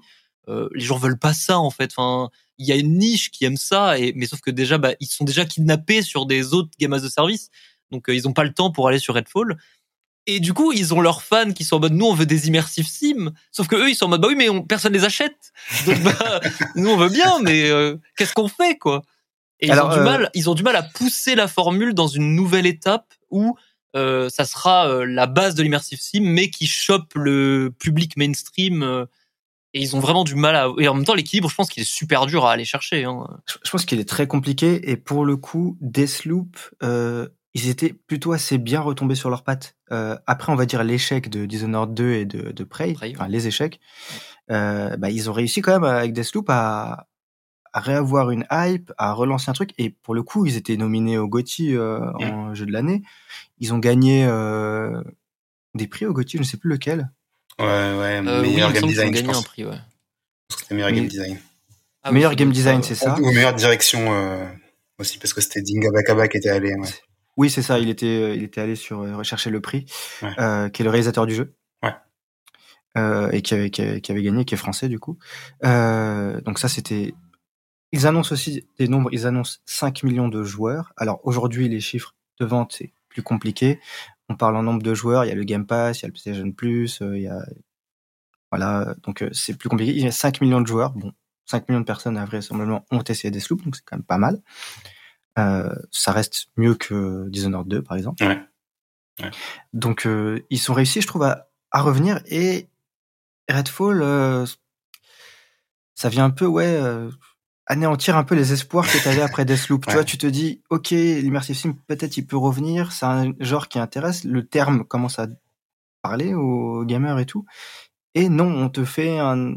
en tout cas, moi, je, je, on te fait un, FPS multijoueur, enfin un TPS multijoueur. Euh, c'est FPS ou c'est ah, C'est FPS, FPS, FPS, je crois. FPS ouais. multijoueur euh, coopératif, euh, tu comprends pas bien. Enfin, ça a l'air d'être un jeu, tu vois. Qui... C'est pas impossible que le développement de Dishonored, enfin, je sais pas du tout s'ils se sont un minimum chevauchés ou pas, parce qu'il me semble que Redfall c'est Austin et il me semble que que Deathloop pardon c'est euh, ah, Lyon. Lyon. Ouais, Donc je sais pas à quel point ça s'est chevauché ou pas, mais ça se trouve ils se sont dit ok il y a une branche qui va euh, rester à tenter l'immersive sim et une branche qui va peut-être essayer de se diversifier un peu. C'est pas impossible, moi je suis pas dans les studios après, mais euh, mais ça me paraît pas déconnant. Euh, mais et après euh, par rapport au succès de, de Deathloop, on va pas se mentir qu'il y a un truc qui a joué pas mal, c'est que le jeu, a, même s'il a du mal à s'expliquer, le jeu a quand même eu beaucoup de couverture de com, alors ouais. que Prey, mais Bethesda on n'en jamais parlé quoi. Genre euh, le jeu était complètement sous le tapis. Euh, et ça forcément c'est aujourd'hui avec le nombre de jeux qui sort si t'es pas un minimum poussé euh, par ton éditeur t'es mort. C'est c'est ouais, clair. Ouais. c'est clair euh... et là Redfall bah, il est poussé par euh, Bethesda. Mais euh, déjà bah, Bethesda ayant été racheté par Xbox c'est une exclue Xbox PC et euh, et du coup bah euh, il est vraiment dans il est vraiment dans cette niche Game Pass euh, enfin, c'est très particulier comme position euh, maintenant. Tu vois, comme, comme lancement je le, je le comparais un peu tu sais à Outriders. Ah oui. Redfall la... ouais, ouais. Redfall ouais la manière dont il arrive tu vois c'est c'est un peu ça. Ouais, bah, le jeu tu n'attendais pas de ouais Ouais, ouais. Je sais pas, après, je sais pas, pas ce jeu-là de ce studio. Euh, Outriders, mais euh... c'est Square Enix qui, qui Non, c'était euh... en édition peut-être, mais je sais plus c'est Le développeur, je crois que c'est People Can Fly, je crois. C'est un ah, studio qui est européen. gros studio, mais je crois qu'ils avaient fait Bulletstorm. C'est Square Enix. Oui, ah ouais, bah c'est possible, oui. alors. Je pense que t'as raison. Mais tu vois, il me semble que c'est édité par Square Enix et du coup de Square Enix t'attends pas ça. Enfin. Ouais. Ouais, vraiment. Et, et, là, c'est un peu pareil. C'est d'Arkane, tu n'attends ou de Bethesda euh, Arkane, t'attends pas euh, ça. Mais ce qui est drôle, c'est que euh, c'est développé, enfin c'est le directeur, c'est Harvey Smith comme euh, Dishonored 1 euh, et ouais. je crois. Et il dit lui-même, après peut-être que c'est la com, hein, il dit euh, non, c'est nous, on a eu envie de se mettre à autre chose, d'arrêter de faire que de la pure et immersive sim. Il y a toujours les composantes qui font que nos jeux sont bien, mais on avait envie de voir ce que c'était que, enfin, on avait envie de faire un jeu correspond au jeu qu auquel on aime jouer en ce moment, quoi. Donc les jeux coopératifs, ouais. jeux de tir. Je pense que Redfall, il est issu du même diagnostic, comme vous avez dit, de ce qu'on est en train de faire. Mmh. Tu vois, c'est dire, OK, l'immersive sim, c'est génial. Et ceux qui y jouent et qui aiment bien trouvent ça génial. Personne n'arrive à expliquer ce que c'est.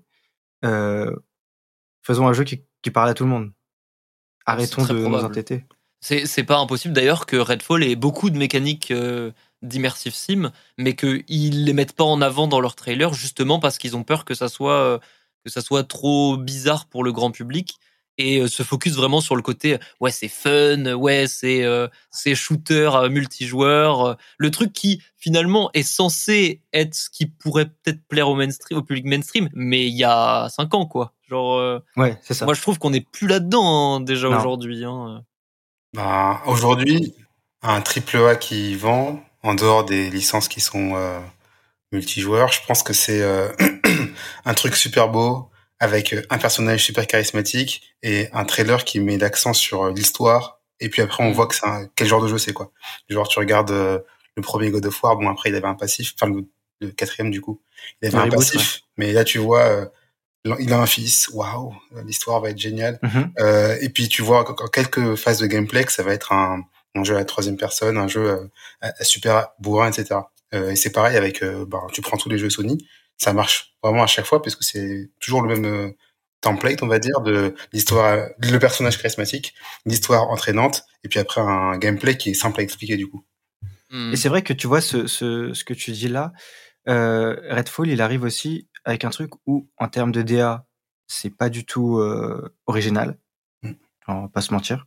Pas voilà, c'est un énième euh, Fortnite-like presque, tu vois, hmm. mélangé à du Left 4 Dead. Enfin, et, euh, et en plus, il y a aucun personnage charismatique qui incarne la licence.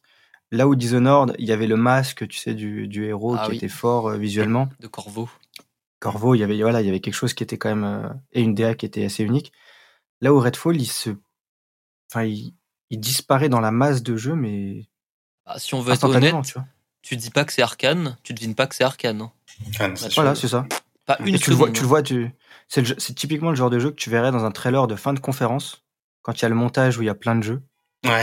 Et à un moment, il y a, il y a le jeu multi d'action avec des vampires. oh, wow. tu cales deux trois sons de transition de, de tir dessus et voilà quoi. Tu vois donc c'est c'est très bizarre. Mais, et c'est un peu tragique parce que c'est sûr qu'il sera bien le jeu, mais personne n'aura envie d'y jouer en fait concrètement. En fait, j'ai l'impression dans le Game Pass, donc il a cette carte quand même. C'est-à-dire qu'il y a plein de gens qui vont probablement y jouer parce qu'ils n'ont pas besoin de payer en surcoût pour y jouer, tu vois. Donc le jeu pourra trouver son public grâce à ça. Euh, mais alors déjà, bah, déjà euh, tous les joueurs euh, du côté PlayStation, eux, bon bah ils y auront pas droit. Donc eux, c'est Arkane, c'est terminé pour eux de toute façon. Et et après, bah ouais. Après, moi, je connais pas les deals avec Microsoft, donc mais ça, enfin, qui va acheter Redfall, tu vois? Bah, que ceux qui sont archi fans de. Euh, mais ils ont le Game Pass. mais bah parce qu'il y a des, je pense qu'ils vont acheter l'édition collector ou quoi, mais c'est sûr que ce sera. Ouais, mais ouais, mais non parce que euh, t'achètes une collector quand t'as un personnage stylé, quand t'as des visuels qui te donnent envie. Là, euh, là, euh, les personnages, euh, c'est pas mal, tout le monde s'en fout, quoi, tu vois. Mm. C'est vrai. Ce, qui, ce, qui est, ce, qui est, terrible, c'est qu'ils ils ont vraiment, ce, ils sont dans le piège de Redfall. Ça parle à personne. Sur, euh, là où, là où les immersive sims, ça part, a une petite communauté. Là, Redfall, ça parle vraiment à personne. Et, et le jeu sera sûrement bien, hein, parce que bah, ils savent faire des jeux, hein, c'est des bons game designers et tout. Mais euh, de base, quand tu vois les trailers, ouais, t'es en mode, euh, bon, nous, on est convaincus que ça sera bien parce qu'on connaît Arkane, mais pour quelqu'un qui, qui connaît pas Arkane, il voit ça, il est en mode, bah, enfin, j'ai déjà joué à ça de toute façon. Hmm. Ouais, Et puis de toute façon, il y a Zelda qui sort juste avant ou juste après. Ouais. Je sais plus. du. Dis bon. Non mais c'est ça. C'est vraiment terrible le, le, timing, tu vois, le, le de, marketing de. Arkane, ils ont pas de chance. Enfin, pas de chance. Après, ils maîtrisent leur boulot aussi de, de bien d'arriver à trouver une, une, une fenêtre de sortie optimale. Mais là, pour le coup, ouais, tu vois, j'ai l'impression que Redfall, euh, il va faire un peu comme euh, ce qu'a fait Titanfall 2 quand il est sorti, c'est-à-dire euh, très mal marketé, marketé auprès du mauvais public, euh, complètement euh, fenêtre de sortie. Tu vois, il était sorti juste avant, une semaine avant Battlefield ou un truc comme ça. c'était le éditeur gratuitement son propre jeu. Hein, son propre jeu. tous ceux qui ont joué à la campagne solo disent que c'est génial et que les mécaniques sont incroyables. Voilà. Incroyable. c'est le meilleur FPS solo derrière Doom, on va dire. Mais c'est pas la même, c'est pas le même style, mais Enfin, euh, par rapport à des Call of, mais c'est 1000-0. Euh, même pas photo, quoi. Chaque niveau, il y a une nouvelle euh, couche, un nouveau truc original. C'est super. C'est trop bien c'est un FPS où il y a du game design, quoi. Genre, Call of, non. Genre, c'est. Déjà, il y, a rien. Enfin, c'est juste un jeu où tu tires, quoi. Alors que. Ouais, ouais. non, mais il n'y a pas de level design, il n'y a pas de game design. On, ronfle, tu vois. Alors que. Alors que, ouais, euh, non. Euh, euh Titanfall 2, tu sens qu'ils sont allés chercher des mécaniques et ils ont vraiment voulu faire un truc bien. Mais, enfin, tu disais mal marketé, mais enfin. Il a même pas été marketé, quoi. Genre, pas marketé. On n'en a jamais entendu parler. Seuls les, voilà, et et t'as, et des vidéos sur YouTube qui expliquent à quel point Titan, Titanfall 2 est génial, euh, notamment Game Developer Toolkit, Mark Brown, euh, je sais pas si vous connaissez, qui explique à quel point c'est génial. Bah voilà. Et donc ceux qui, et je pense qu'à la fois ça va être pareil, ceux qui vont y jouer euh, vont voir que c'est génial, enfin s'il est bien, hein, mais mais par contre ça n'aura, ça ne sera jamais, il n'y aura jamais cette, euh, enfin le grand public ne le saura pas. Ça, mais il y, y, a un plus grand risque, c'est que Redfall, vu que c'est une expérience multijoueur, si ça trouve pas son public, bah, le jeu est mort d'office en fait. Ah ouais, ouais. un jeu multijoueur qui trouve pas son public, c'est la fin instantanément. Euh... Enfin, s'il n'y a pas de campagne solo en tout cas, tu vois.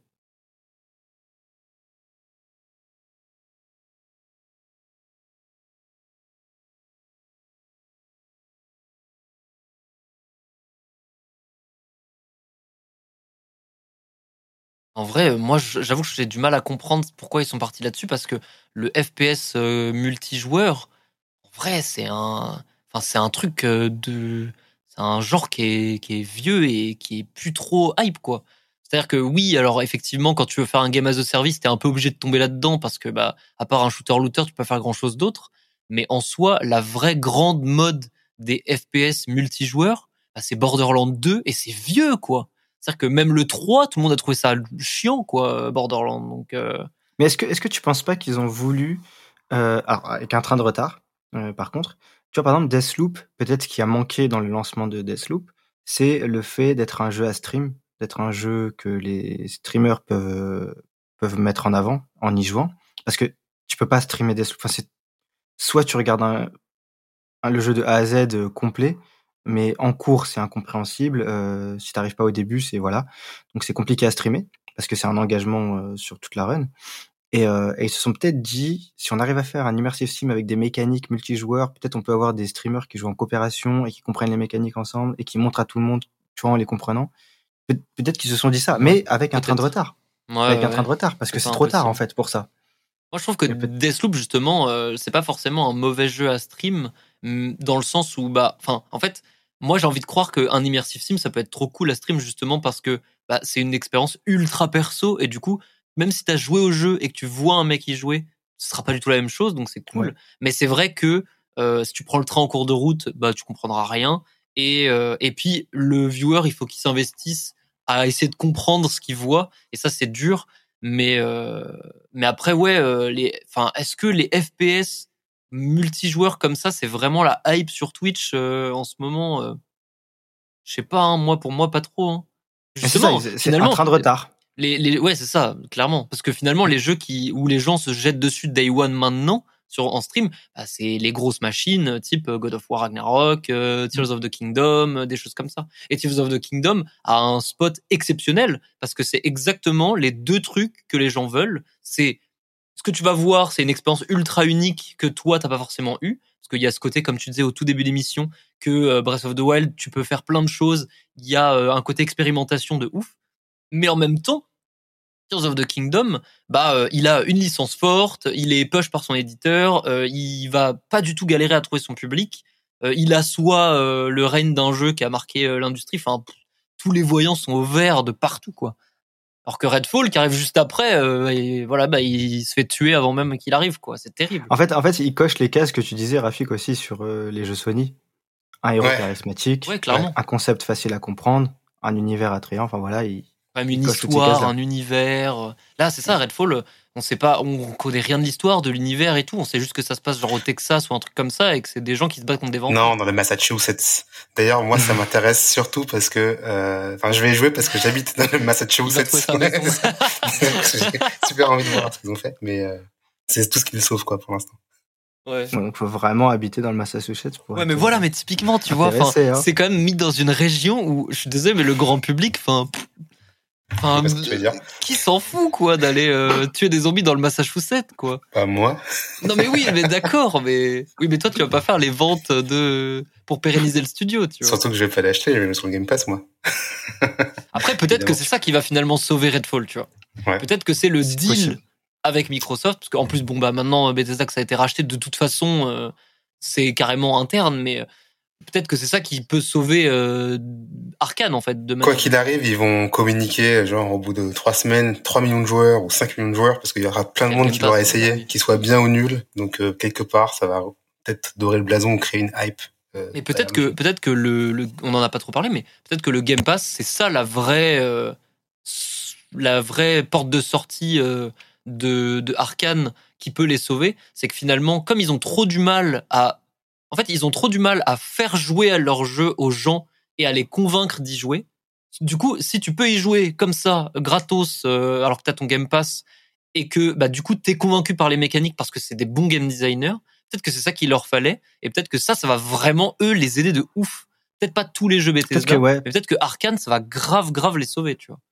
Peut-être que Arkane, c'est ça, comme tu dis, ils ont, ils ont du mal euh, à ce que les gens mettent le disque dans leur console si au moins le disque est déjà dans la console, et ben, au moins dans l'armoire. voilà, dans l'armoire. et ben, peut-être qu'ils peuvent t'avoir. Mais c'est vrai parce que euh, D'ailleurs, je, je n'ai pas les infos là sur le Deathloop est rentré dans le Game Pass. Ouais. Euh, puisqu'il avait un contrat d'un an d'exclusivité avec euh, Sony, puis il est passé euh, ensuite Game Pass.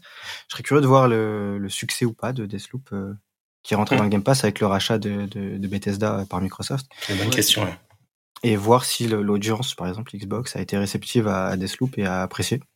Je, là, je n'ai pas les infos, mais, euh, mais ça serait intéressant parce que ça, ça, ça serait une première euh, indication sur le succès ou échec potentiel de Redfall. Mmh, ça pourrait donner une idée. Je serais trop euh, curieux. Je serais trop curieux si Arkane Lyon bosse sur un prochain immersive sim. Je serais trop curieux de voir ce que peut donner la sortie d'un immersive sim en étant day one dans le Game Pass, tu vois. Parce que si les gens le tentent juste en en, entendant parler en mode ça me coûte rien d'essayer et que là ils voient que euh, ça marche bien, tu vois, je serais curieux de voir si ça fonctionne euh, surtout que, ce format-là. Surtout que en fait, ce qui est ce qui est intéressant avec le Game Pass, euh, c'est que ça peut marcher un jeu qui n'est pas marketé. Par exemple, on a eu Ify Rush, Rush voilà. du jour au lendemain, bim, ça eu, il est dans le Game Pass, essayez-le, c'est génial. Allez-y. Voilà. Euh, donc euh, peut-être que le prochain jeu d'Arkane peut arriver comme ça. Ouais. Peut-être peut arriver. Ça, ça, serait intéressant. Après, c'est quand même, c'est quand même un, risque euh, que tous les éditeurs sont pas du tout ok à, à, saisir, tu vois. je pense par exemple, bah, typiquement, tu vois, Bethesda, je suis pas sûr qu'ils soient en mode, parce qu'en plus ils ont des conférences à fournir en termes de jeux et tout. Donc eux, ça m'étonnerait qu'ils partent là-dessus. Ça m'étonnerait qu'ils disent Arkane voulait le sortir du jour au lendemain ok, ok, je crois pas trop, tu vois. Mais euh, alors que Ify Rush, alors pourtant il me semble que le studio de Ify Rush c'est pas le studio de Shinji Mikami ou un truc comme ça. Ouais, c'est ça. Ouais. Tango Gameworks, c'est Tango Gameworks, exactement. The Evil Within. Exactement. Donc euh, en vrai c'était assez curieux, mais voilà. Euh, mais je pense que mm. tu vois ça, ça, ça, peut valoir le coup parce que tu te dis on dépense du marketing pour essayer d'expliquer un truc qu'on n'arrive pas à expliquer. les gens s'y perdent dans notre communication. Ouais, mais je pense qu'il y a vraiment ce truc de euh, dans de la manière dont les jeux sont communiqués aujourd'hui, avec les conférences des éditeurs un petit peu spread euh, à droite à gauche. En vrai, euh, Bethesda ayant une conférence et ayant vraiment rien à mettre dedans depuis des années, je pense que s'il y a un jeu arcane, ils vont pas faire Oh non, bah on le met pas, gardez la surprise, tu vois. ça me paraît trop bizarre, tu vois. Après, ils peuvent aussi en parler dans le sens où le mot immersive sim commence à Maintenant, déjà, il y a un mot pour, pour expliquer la formule. Ouais. Et puis, je pense que les gens essayent de s'éduquer un peu aussi sur, euh, sur le jeu vidéo et tout. Bon, pas mm. tout le grand public, mais je pense qu'il y a quand même tout un tas de gens qui se, bah, via les streams, YouTube, tout ça, bah, des émissions comme euh, la vôtre, il y a, il y a beaucoup de gens qui essayent un peu de s'éduquer, de mieux comprendre les genres, euh, les, les, mécaniques. Genre, le game design, c'est moins gros mot qu'il y a 5 ans, tu vois. Ouais, c'est vrai. Bah, peut-être, tu vois. On va pas se mentir, hein, l'immersive sim, ça reste un genre de gens comme nous qui aimons euh, qui aimons analyser en mode waouh le game design c'est fantastique tu vois c'est un peu des jeux c'est un peu des jeux de développeurs quoi c'est clair ouais c'est clair les immersive sim oui je pense que tu vois les, jeux les immersive sim c'est des jeux que tous les développeurs trouvent géniaux. Par exemple, je pense ah que les jeux d'Arkane, d'autres développeurs vont les trouver géniaux. Ah, c'est sûr. Ils vont dire, ça, c'est trop bien et tout. Moi, j'aimerais trop faire ça.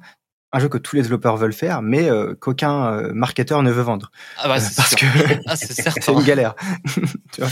Donc c'est et enfin, là, bah, dernier, dernière question, là, dernier sujet pour, euh, pour boucler cette émission. On en a un peu parlé, mais quel avenir vous voyez pour Arkane et pour l'immersive sim en général dans le paysage vidéoludique? Euh, Moi, j'aimerais bien les voir faire complètement autre chose.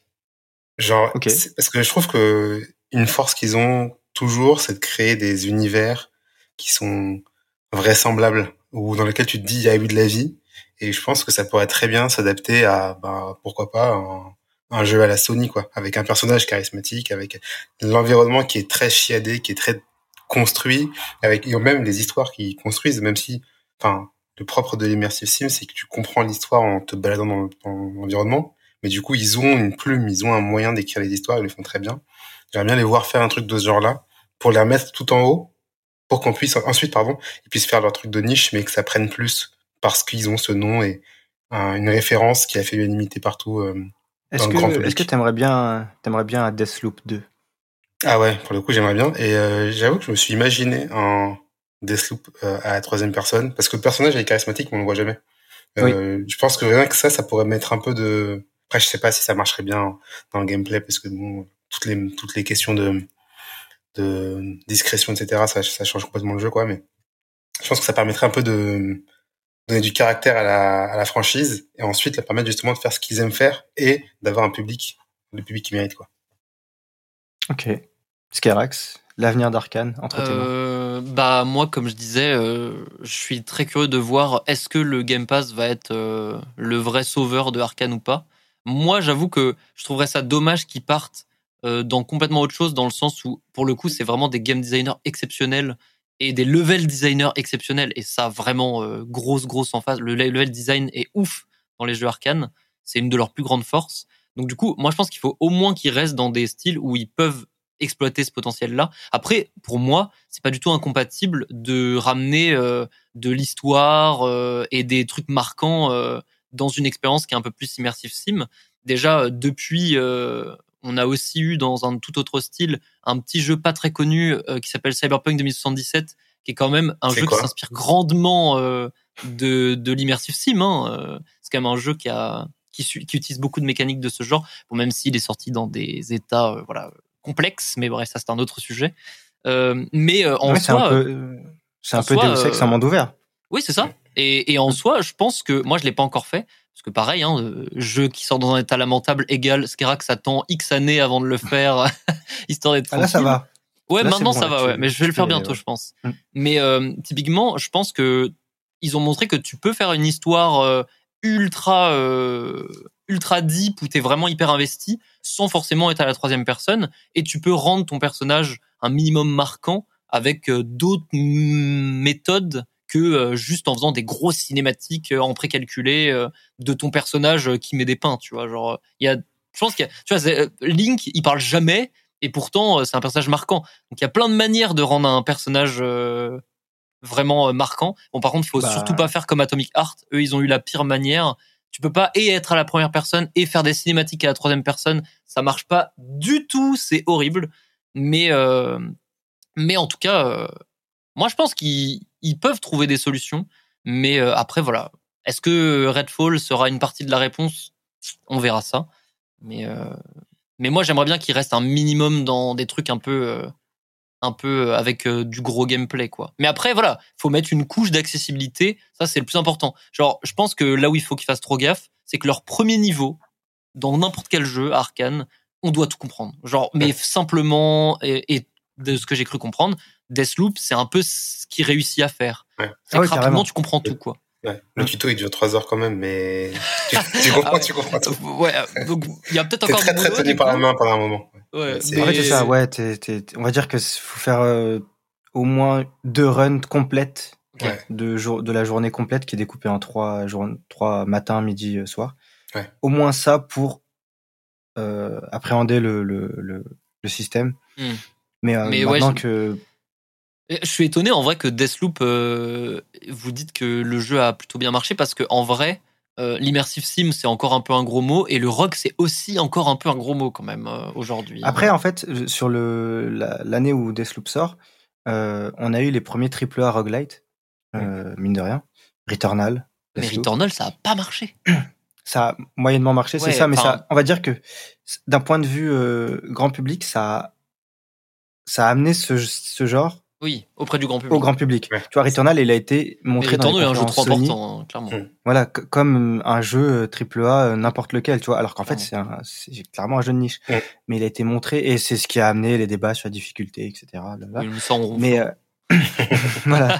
mais, mais, mais voilà, c'est parce que justement, pourquoi il y a eu ce débat sur la difficulté, c'est parce qu'un public qui n'était pas le public cible du roguelite a été confronté à à ce à ce, ce style de jeu. Moi, je pense qu'on a surtout été confronté à la mauvaise foi de la presse, mais ça, après, c'est un autre débat. oh non. mais Returnal, qui, euh, en vrai, euh, avec sa sortie PC, a un peu eu plus le droit d'exister. Et ça, c'est cool. Parce que je vois Returnal, hein, c'est euh, un des meilleurs jeux de ces dernières années. incroyable. C'était notre Gotti, notre Gotti dans notre émission dédiée. 2021, ah. ouais, je crois. 2022. 2021, ouais, c'était notre Gauthier. Ouais, je pense que c'est le meilleur jeu de, de son époque, hein. enfin de son année. C'était notre Gauthier de, devant euh, It Takes Two. Ouais. À un point. Arrête de faire cette tête. Il faut tout. Ah, non, ah, non, attends, j'ai adoré le jeu, hein, mais, euh, mais moi j'aime qu'on récompense les jeux pour. Euh... Bon, après, je suis peut-être trop un, peut-être trop un sniffer de game design, hein, mais euh, mais It Takes Two c'est classique quoi. Genre, c'est trop bien, mais on l'a vu plein de fois, tu vois. L'année était pour, on était bah. tous à la maison, c'était good vibes. Ouais. Non, mais It Takes Two, It Takes Two, dans n'importe quelle autre année, ne gagne pas. Oui, bah, oui, c'est sûr. sûr. Voilà. Cette année, il n'aurait pas existé avec tout ce qui va bah sortir. Là, cette année, il aurait. voilà. C'est pas un mauvais jeu, mais voilà, il est tombé. Non, il est très bien, il est même très bien. Mais voilà, c'est classique. Alors que Returnal, il y a un gros, il y a une grosse prise de risque, tu vois. Ah oui, non, mais c'est ça, marketer un jeu comme ça en triple A, de roguelite. C'était euh, donc le roguelite euh, est démocratisé par Eternal, on va dire. Ça, il, c'est une des pierres angulaires de ça. L'immersive sim aussi, Deathloop. Donc peut-être qu'il y a un terrain peut-être plus fertile à, pour faire sortir de l'immersive sim maintenant et que ça parle à plus de gens, plus que à l'époque où Dishonored 2 est sorti. Donc euh, moi pour ma part, ouais, je me dis Arkane peut totalement arrêter d'essayer de plaire à tout le monde comme sur euh, Redfall. Tu vois que quand tu essaies de plaire à tout le monde, tu plais à personne. Exactement. Finalement, parce que tu t'enlèves des éléments de personnalité, tu t'enlèves ton truc. Donc finalement, tu, tu, tu deviens, euh, je sais pas comment dire, tiède ou enfin, tu vois, c'est tout est tiède, il y a plus rien qui, qui ressort. Donc autant aller à fond sur sa niche, faire un immersive sim, mais euh, compréhensible euh, quand même par tous. Mais ils ont réussi à le faire sur Deathloop, ce travail d'apprentissage. Donc capitaliser là-dessus et faire un, alors soit un Deathloop 2, soit euh, un Dishonored 3, genre revival de la saga, et euh, revenir. Euh, Techniquement, il y a déjà eu La mort de l'Outsider, qui est une sorte de, de standalone de Dishonored, et il me semble que ça n'a pas marché non plus. Hein. Mais bon. Mais d'ailleurs, il me semble que dans Deathloop et Dishonored, il y a des. Ça serait le même ah univers. Ah oui, je crois qu'il y a eu des théories comme ça, ouais. Il y a des théories parce que tu retrouves des objets, des trucs. Enfin. Il a fait un fil là-dessus. Dingabakaba pour dire ouais effectivement c'est le même euh, c'est le comment ils ont dit? Arcane Extended Universe. ah mais voilà donc euh, puis ils ont ils ont quand même un truc à jouer de ouf aussi c'est que euh, aujourd'hui Twitch est une pierre enfin une pierre de communication trop importante. Il faut absolument que une expérience immersive sim il soit il la rende streamable, genre stream friendly de ouf parce que je pense que si c'est stream friendly, c'est un truc qui marchera trop bien en stream, tu vois. Donc, euh, ah bah et c'est un levier de communication qui est trop, trop, trop important maintenant. Hein. Il y a des jeux, ils ah, ont réussi que grâce à ça. Hein. Le lancement des jeux se joue parfois sur, euh, sur Twitch. Hein. Euh, je pense à Cult, Cult of the Lamb. De ouf, ouais. lui, c'est Twitch, quoi. Donc, Devolver, par exemple, c'est très bien utilisé. c'est très bien utilisé Twitch comme, comme rampe de lancement. Bah, surtout que, par exemple, pareil, tu parlais des rogues ont été démocratisés. Twitch a beaucoup démocratisé les rogues, typiquement. Parce que c'est marrant de voir les mecs rager. Ouais, et c'est grâce à Twitch, tu vois, que, enfin, c'est grâce à des vidéos que j'ai compris euh, l'intérêt d'un Binding of Isaac. Tu vois. Là où quand j'y jouais, je ne comprenais pas. Et quand j'ai vu euh, un streamer y jouer, j'ai compris, ah d'accord. En fait, il faut recommencer tout le temps. Ah ouais. Dead Cell, c'est pareil, ça. Hein, ça. a été, euh, ça a été cartonné grâce à Twitch, tu vois. Donc pourquoi pas revenir à, tu vois, du, un, entre guillemets, quelque chose de plus hardcore, mais on va dire dans leur jus qu'ils savent faire, parce qu'en fait, ça y est, le public est prêt euh, j'ai l'impression qu'il a été éduqué au fil de, de, des jeux, des sorties arcanes, et que maintenant ils peuvent peut-être, au lieu de, de faire ce qu'ils font avec Redfall, en fait se concentrer sur euh, du, de l'immersive sim et pourquoi pas. En fait, oui, moi je suis d'accord avec toi. Et juste, euh, comme je disais, la, la formule, faut la rendre accessible. Genre, tu vois, par exemple, un jeu qui a bien montré que une formule entre guillemets pas du tout mainstream peut l'être, bah c'est Elden Ring, tu vois. Euh, Exactement. Dark Souls, euh, c'était considéré comme le jeu que personne n'a le droit de faire parce que c'est trop dur. Et au final, Elden Ring, sans mettre de mode facile, Dieu merci, euh, ils ont montré que ils, peuvent pousser l'accessibilité de manière à ce que finalement, c'est une expérience que tout le monde peut faire maintenant, tu vois. Et en fait, c'est ça, c'est exactement ce que tu dis. C'est après trois épisodes de Dark Souls, Bloodborne, etc. Le public, il est éduqué entre guillemets, il est prêt à recevoir un jeu comme ça. Euh, la formule, si tu arrives à la rendre plus accessible, tu vas toucher un grand public et tu peux le faire. Et l'équivalent d'Elden Ring pour l'immersive sim, peut-être que Arkane peut le faire. De la même manière, euh, Monster Hunter avec euh, Rise et, World. World, qui étaient des jeux de niche, mais avec une base installée qui comprend le système, tu rends la formule plus accessible, tu fais un carton. C'est clair. T'as pas besoin de dénaturer ta formule, ouais. C'est ça. Et en fait, au lieu de, Redfall, ce qu'aurait dû faire euh, Arkane, selon moi, bah, c'est le Dishonored 3, mais le Dishonored de l'équivalent de Monster Hunter World, l'équivalent de Elden Ring, mais de, en immersive sim. Hmm. C'est-à-dire, faut qu'ils arrivent à mettre le doigt sur euh, quel est le truc qui manque en termes d'accessibilité, qui repousse encore trop les joueurs, euh, et que s'ils arrivent à mettre le doigt dessus, je suis sûr qu'ils peuvent trouver un large public, tu vois. Voilà, bah, je crois qu'on est. On va envoyer cette émission à Arkane. Hein, Arkane Lyon. Voilà, on a, on a brainstormé pour vous. Voilà, c'est gratuit, tenez. C'est ça. Trois experts en prestant. mais, mais voilà, c'est. Moi, pour, pour ma part, je n'ai plus rien à ajouter. Est-ce que vous avez un mot de la fin, Rafik Skirats Non. Non. Skirax, vas-y. La fin, c'est longue vie à, longue vie à Arkane. Longue vie à Arkane. Et en espérant qu'ils retombent sur leurs pattes. J'ai quand même hâte d'essayer Redfall pour, euh, encore une fois, dire en fait, c'était super bien. Je suis, je suis d'accord avec toi, Rafik. je pense que le mot de la fin, c'est de dire que vaut mieux quand même pas enterrer Redfall instantanément. C'est vrai, c'est vrai. Jouons-y, on se fait notre propre avis et après on voit, tu vois. Et voilà, bah ce sera le mot de la fin. Jouons-y et après on voit. Donc en plus, euh, tout le monde a le Game Pass. Et voilà, tout le monde a le Game Pass, donc essayez-le. enfin, si vous avez des plateformes euh, Microsoft.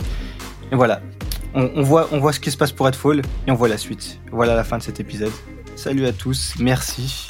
Merci. C'est cool. Salut.